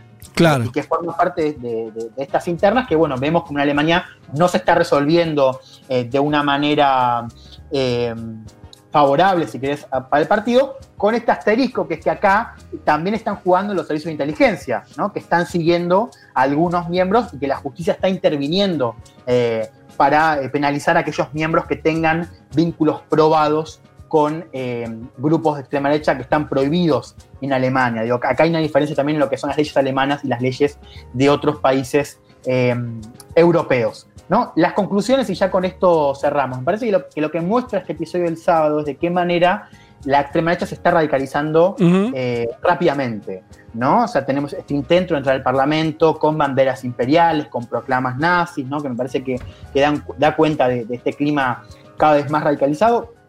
Fíjense una cosa, en los últimos 14 meses tuvimos un asesinato de un político regional, miembro del partido de, de Merkel, miembro de la CDU, en manos de un activista neonazi. Tuvimos un atentado a una sinagoga en el este y un tiroteo en Frankfurt con nueve muertos, ambos cometidos por extremistas eh, de derecha. Hay una alerta que el sistema político está registrando, que si bien es cierto que la ultraderecha no está creciendo electoralmente, más bien lo contrario, estos grupos de la sociedad civil se están radicalizando, están cometiendo actos de terrorismo. No es un dato menor eh, en eh, Alemania. Juan, la foto que a mí me llamaba la atención de las marchas, que es muy parecida a algunas que vemos acá, era la imagen de la propia canciller Angela Merkel presa. No sé si viste las pancartas. Ah. Me llamó mucho la atención porque digo, uno, eh, qué sé yo, pedir la detención de, algún presidente sudamericano pasa bastante acá en estas movilizaciones de una minoría intensa. Ahora, me llamó mucho la atención eso en Alemania. Sí, de Merkel y de, todos, digamos, estaba Merkel presa, estaba también el líder de la socialdemocracia, y todos los políticos, si querés, del Partido Verde también, era como una proclama contra todos los, principales eh, líderes de partidos políticos, ¿no? Donde estaba eh, incluida de Merkel, sí, una imagen bastante fuerte. Quiero que, ya para ir cerrando, quiero que escuchemos una de las reflexiones que decía Merkel, eh, diría al comienzo de la pandemia, sobre eh, cómo estos grupos están intentando capitalizar políticamente eh, la, la pandemia. La escuchamos a la canciller alemana. Wir dürfen nicht naiv sein. Die antidemokratischen Kräfte, die radikalen, autoritären Bewegungen warten ja nur auf ökonomische Krisen, um sie dann politisch zu missbrauchen. Sie warten. Dice Merkel, no hay que ser ingenuos. Las fuerzas antidemocráticas y los movimientos radicales autoritarios están esperando crisis económicas para explotarlas políticamente. ¿no? Yo lo dejo más como reflexión, porque es, hoy la ciudadanía, lo que estamos viendo en varios países, pero sobre todo en Alemania, es como el apoyo a la gestión creció de una manera abrumadora, ¿no? Mm. sobre todo por, por, este éxito relativo que contábamos. ¿no? La pregunta que están haciendo muchos, no solamente en Alemania, sino en el resto de Occidente, es qué va a pasar cuando pase el temblor y quede la crisis económica. Digo, por eso también parece que hay que seguir estas manifestaciones eh, anticuarentena, cómo juega la ultraderecha eh, eh, en, ese, en ese marco de protesta y cómo también está buscando reclutar adeptos ¿no? para, para estos movimientos por esto y por lo anterior que contábamos, digo, por esta radicalización eh, de estos grupos, me parece que es un tema que tenemos que seguir con atención y estar atentos. Sí, porque además eh, vos estás marcando algo, vos estás, lo, lo, que entiendo que estás diciendo es que también pareciera haber como una siembra de estos sectores en este contexto, no para cosechar ahora en el, en el corto plazo tal vez, porque porque el gobierno, el gobierno actual tiene mucha legitimidad, porque la pandemia también fija limitaciones a la, a la, a, la acción política, pero superado la pandemia y cuando quede después de la pandemia la crisis eh, económica o, o, al menos lo que todo el mundo descarta que es que el año que viene va a ser un año de reconstrucción muy difícil y demás, ahí puede haber estar la cosecha. Y vos sabés que yo creo que además Merkel lo hace porque ella sabe lo que pasó, cómo fue la década del 20 en Alemania, y fue exactamente eso. Durante los 20, el nazismo no era un partido de mayorías. Era un partido que hacía un intentaba un golpe de Estado y metían preso a. Eh, Hitler estuvo preso, después lo liberan, hacían un atentado acá, allá, se juntaban con eh, eh, fuerzas de seguridad y armaban grupos de choque. Y, y recién en el contexto de la década del 30 con la crisis económica del 30, después del crash del 29, eso se transforma en votos. Y a Hitler lo votan. Cuando se dice alegremente Hitler llega por elecciones, ese es medio el final de la película. O sea, se parecía bastante la dinámica política alemana de los años 20 a esto que estamos describiendo, que es una, normalidad democrática con grupos que vos decís, che, pero estos grupos que quieren, ¿por qué están tan al margen? Bueno, van conformando y cuando encuentran una coyuntura económica que les permite crecer, ahí despegan. Eh, me parece que también está pensando en la propia historia alemana Merkel, ¿no? Más allá que las cosas no se repiten nunca de la misma manera, hay, una, hay un espejo ahí en el cual ver una dinámica similar, ¿no? 100 años atrás. Sí, eh, y una cosa más que es, eh, digo, eso me parece que, es lo más importante porque es el marco general, ¿no? Histórico que hace también a, la discusión propia de Alemania, muy importante. Ahora, también hay quizás una, una escala menor, digo, la ultraderecha siempre con estas coyunturas intenta y ha demostrado también aprovecharlas. Digo, fíjense, AFD, la alternativa para Alemania, crece a partir de 2013 con la crisis, digo, crece, nace en 2013, pero crece después de 2015 con la crisis de refugiados. Esa coyuntura explica el crecimiento de AFD. Claro. Ahora como digo, la, cuestión migratoria cesó digo, en, pos de, esta discusión lógica de la pandemia, bueno, también es cierto que no, es una coyuntura actual propicia. Ahora, la pregunta es por qué viene después, ¿no? Por la coyuntura del después, la crisis económica y este vacío que vos también notabas de ya no es lo mismo. Digo, Merkel supo ser, supo contener también eh, no solo estos discursos, sino también las derivas en la centro derecha. Y te hago una última pregunta, no sé si sabes algo, porque nombraste a la ministra que iba a ser, eh, algunos daban como la continuadora de Merkel, finalmente no. ¿Cómo está ese vacío en la, derecha, en la centro derecha alemana? Ya con Merkel de salida, ¿hay una figura ahí, alguna figura que se empieza a consolidar o todavía estamos medio en, la nada? Bueno, ahí tenés algunos candidatos. Se habla mucho, eh, ahora no tengo el, el nombre, eh, lo estoy buscando igual, ¿eh? eh actual que se llama Marcus Soder, perdón, lo estaba buscando, que es el líder de la CSU, que es el partido hermano de Merkel que solo compite en Bavaria. Ajá. Ella se, está tanteando para, para, ser el reemplazante de Merkel. Y hay una pregunta ahí que es, a ver si puede, porque sería muy extraño, porque no es del partido de Merkel, sino del partido hermano de Merkel. Marcus Soder está eh, siendo tanteado como, como uno de los posibles líderes que podría suceder a Merkel. Y hay una disputa ahí muy clara entre un sector más moderado, que, plantea seguir con, con, el acercamiento a la socialdemocracia, y un partido y, un, y otro ala, digamos, de, en esa discusión, que plantea un alejamiento de la socialdemocracia y un corrimiento a la derecha. ¿no? Ahí está esa discusión. Bueno, muy bien, muy interesante y, yo seguiría de cerca lo que pasa en ese hermoso país, gran país llamado Alemania. Un mundo de sensaciones. Vázquez, Carg, Elman, Martínez. Ver las cosas desde un rincón del mundo te da otra perspectiva.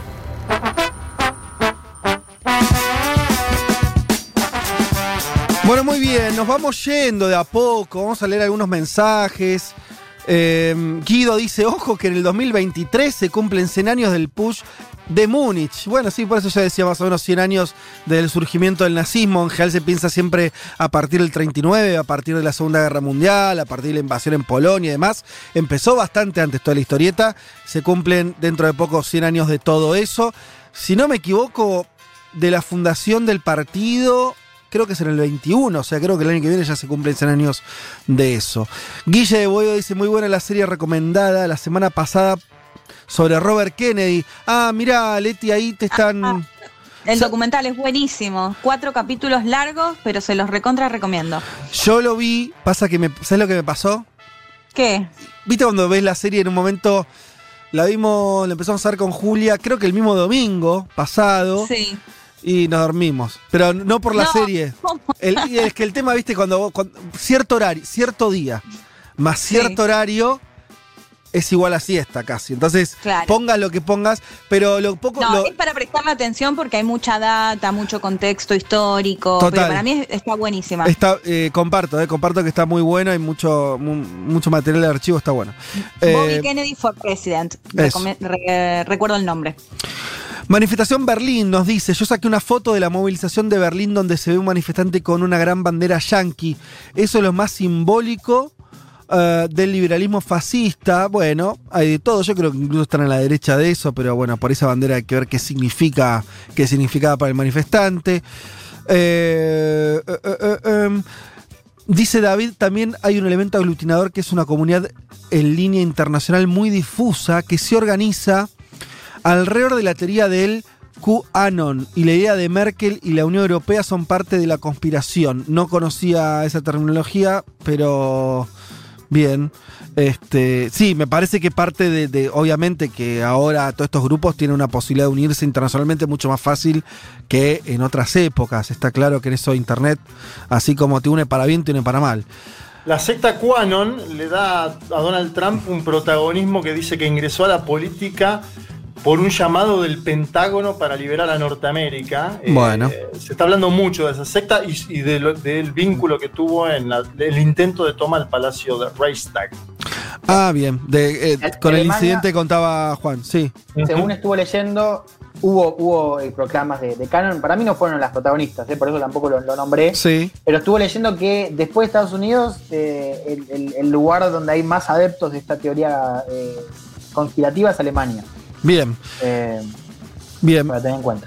Eh, dice, gracias al oyente, dice Ole, Ole, gracias al oyente que recomendó Babylon Berlin el programa pasado porque está propia, no sé qué significa, y escuchando esta columna te da más aún para pensar. Está piola haber querido poner.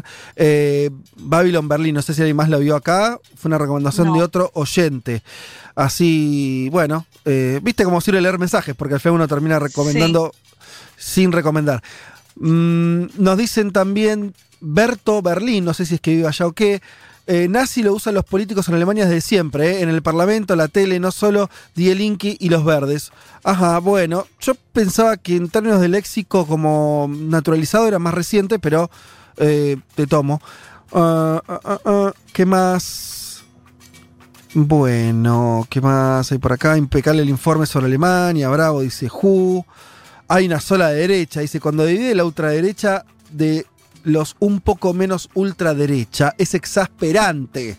Como cuando acá hablan de halcones y palomas de pro, eso no existe y es peligroso el mensaje. Ya sabemos que la derecha es bien unida, eh, está bien unida. no, porque, no, porque Angela Merkel es de derecha, de centro derecha y está en contra de, esta, de esta ultrada, ¿no? No, no, no comparto yo. ¿eh? en Alemania, en Alemania sigue vigente, que no sucede en otros países como España, el cordón sanitario a la FD donde participa Merkel. Esto es, no se pacta con la ultraderecha. Un poco lo comentamos a principio de año. Sí. Pero hay una diferencia enorme entre lo que es la ultraderecha y lo que es, como quieren llamarlo, centro derecha, derecha, como quieran. Digo, acá no, no es una cuestión semántica. Digo, hay efectivamente una diferencia cualitativa entre lo que es el vínculo de, esos, de esas dos fuerzas. te diría que en España ahora se está viendo más, eh, porque Casado está intentando un giro al centro del Partido Popular, eh, eso después en otro, en otro programa lo podemos tratar, pero eh, incluso separó a Cayetán Álvarez de Toledo de la vocería del Partido Popular en el Congreso. Sí, además, no, esto hay que salir un poco de la lógica de que si vos diferenciás o tratás de mirar con lupa una cosa o tratás de entender un fenómeno más preciso, estás haciendo el juego a no sé qué. No, eso no es así. De hecho, para, para, entender qué tal no es así, mm, desde la izquierda históricamente también hay muchas diferencias y no significa que eso... Em, eso existe, eso es así, no da todo lo mismo, no es todo igual, que sea derecha no significa que eh, sea que, no importen las diferencias y no significa que entonces si marcas una diferencia estás legitimando a otros, no, no, se trata de entender. Si, si no tratamos de entender va a ser difícil. La Mica me dice algo, dice, jaja, te quiero Fede, está propia se usa ahora como un equivalente a esta piola. ¿Cómo, ¿Cómo es? Está propia se usa ahora como un equivalente a está piola. Yo no sé. Está propia, entonces lo que dice. Pero eso no es así, o, sí, no. ¿Ustedes saben esto? A ver, acá tenemos, acá hay más de una generación en este equipo. ¿Alguno sabía esto o no? No. Nada, el man. No, no. Nada, no, nadie... Yo no sabía, pero es cierto que hay algunas expresiones de mi generación que yo no conozco. Así que no sé, puede ser. Así que está propia. Como buenardo, como buenardo el man. Esa sí la conozco. La otra no. Está propia como está pie. Yo no sé si me los están gastando. A ver, ahora quiero que escriban otros a apoyar. O nos están pelotudeando, ya no sé. Bueno. Está propia y. Che, Fede, déjame recomendar una cosita. Borgen, que la había recomendado en alguna de las columnas, no me acuerdo ya en cuál, eh, que es una serie buenísima de Dinamarca, de cómo se llega bueno, a ser primera ministra y ya está en Netflix, así que para los que les interesa la pueden ver. Eh, sí, la empecé a ver, la empecé a ver ayer o antes de ayer. Ah, buenísimo. Eh, me, me, empezó a gustar, aunque ¿no te pasa que es difícil? O sea, ¿cuál es el, para mí cuál es el problema? A ver qué les parece y usamos los últimos segundos del programa para debatir esto que me parece central, que es la política... La política escandinava Sí. Todos lo los cuatro que estamos acá un poco nos gusta porque, bueno, mucho Estado, mucha seguridad social, un nivel, un estándar de vida alto, democracias eh, liberales de lo cultural, todo bien. Ahora, al mismo tiempo hay una frialdad ligado a eso muy importante que hace que le saque a la política lo pasional, lo cual también es, para, por lo menos para nosotros, te aleja un poco. Yo empecé a ver la serie, vi un capítulo nada más, pero me encontré con ese dilema, ¿no? Donde vos decís, che, ¿qué están discutiendo? Viste que hay eh, eh, la cuestión de, O sea, para una, un, drama, una serie policial que transcurre en esos países fríos y con mucha distancia social, es menos problemático. Para hablar de política, donde vos querés un poco de sangre, no sé. ¿A vos cómo te llevaste con ese dilema? ¿Compraste igual? ¿Te gustó? Sí, a mí me gustó, además toda esta, esta rosca política que por ahí me parece que la otra serie que se parece bastante es House of Cards, pero para mí es mucho mejor Borgen, quizás porque por ahí es un país un poco menos conocido, pero a mí toda la rosca política con los medios de comunicación y todo eso me encantó. Muy bien, tengo muchos mensajes diciendo que sí se usa, parece. Argentina es en Uruguay, en Uruguay se usa el propio. Bueno, en Uruguay se usa para decir propio algo que está bueno. Ah, sí, pero claro, está bien. Ahora, Borgen está propia, por ejemplo, diríamos sí, así. Sí. Borgen está propia. Está propia, se usa acá en Uruguay, señala mucho. Yo, la verdad que ahora que estoy tratando de hacer memoria. No hay que usarla. Cuando no sabes cómo usarla, no, no. Por las dudas. No, yo no la voy a usar. pero. Hay que, que forzarlo. A mí me es ajeno utilizar propia en ese sentido. Acá escribieron como, de verdad, 50 de una, 50, 60 uruguayes diciendo es nuestro, el propia acá se usa, no sé qué pasa, eh, no, no sé por qué le, se asombran. Disculpen, no, no lo tenía. No lo tenía. Usan, palabras muy extrañas también algunos uruguayes, como vejiga. Para decirle a alguien que es boludo le dicen vejiga. En fin. Andrea dice: Mis hijas de 8 y 10 años usan esa expresión y se refieren a algo que está bueno, pero es profesional, lo usan en los juegos. Sí, lo del pro. Yo trato de no usarlo porque en nuestra coyuntura está asociado a un partido político, pero, pero es verdad que sí. Es verdad que el pro venía de hace varios años. Lo de propio propia. Por ello es un uruguayismo que adoptamos. No estaría mal. Uruguay adoptó tantas cosas de costumbres ¿no? culturales argentinas que se agarramos Uy, una... te, van a matar los oyentes y las oyentas. ¿Por Son bastante plaga, como dice Pepe los uruguayos, ¿no? No, pero porque eh, un ida y vuelta está muy bien. No, este. Esa cosa ñoña son eh, en cosas ñoñas son ñoñes, dice Diega, pero ustedes son nerds con ganas, me salvan el domingo. Bueno, qué sé yo. Está bien. Yo no me hago cargo. Bueno, perfecto, me parece. Eh, cada uno que haga lo que quiera. Bueno, bueno, la verdad que se llenó de mensajes de uruguayos y uruguayas y uruguayas diciendo, eh, defendiendo el propio propia. No sabía que habíamos tocado una sensibilidad tal. superó al debate sobre el nazismo. Qué bien que estamos. Bueno, se nos acabó el tiempo, no llegamos justo, aunque hoy no tuvimos entrevista telefónica, pero llegamos así, justito a justito. Así que, mm, bueno, nos vamos despidiendo. No sin antes, em, les recordamos que pueden escuchar este programa y todos los que ya hicimos en podcast, en versión podcast en Spotify.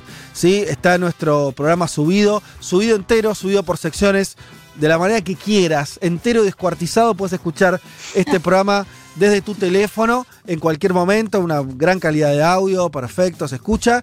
que eh, nos ayuden a difundir, Fede, porque hicimos una linda, linda campaña. Para las tres horas se sumaron todos los oyentes, las y los oyentes, hicimos socios nuevos ayúdenos a difundir en Instagram, en Twitter, que tenemos un podcast que aparte se coló esta semana entre las tendencias. Esto digo, es algo que se puede ver. Entre las 40, 40 50 claro. A ver, ayúdennos a, seguir difundiendo este laburo que hacemos eh, los domingos en toda la semana. Pero por supuesto, bueno, y me voy con este mensaje y ahí sí cerramos, que dice, porque es otra teoría distinta, y acá queremos que estén todas las teorías todas, que propio, el uso de propio, viene, eh, se toma del inglés de proper. Ajá, no sé, bueno, qué sé yo, veremos. ¡Se fue! ¡Fue, fue, fue, fue!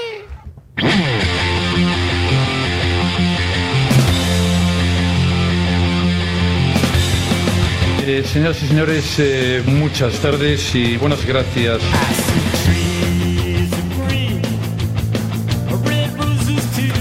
Esto ha sido todo por hoy, entonces ya nos vamos. Un saludo a nuestra producción, a Aldara Somoza, a Natalia Espósito, por supuesto, como siempre, a Lali Rombolá por la puesta en el aire y a mis compañeros que hoy no saben cómo se les extraña. Es bastante raro estar acá solito en el estudio, pero más o menos la llevamos.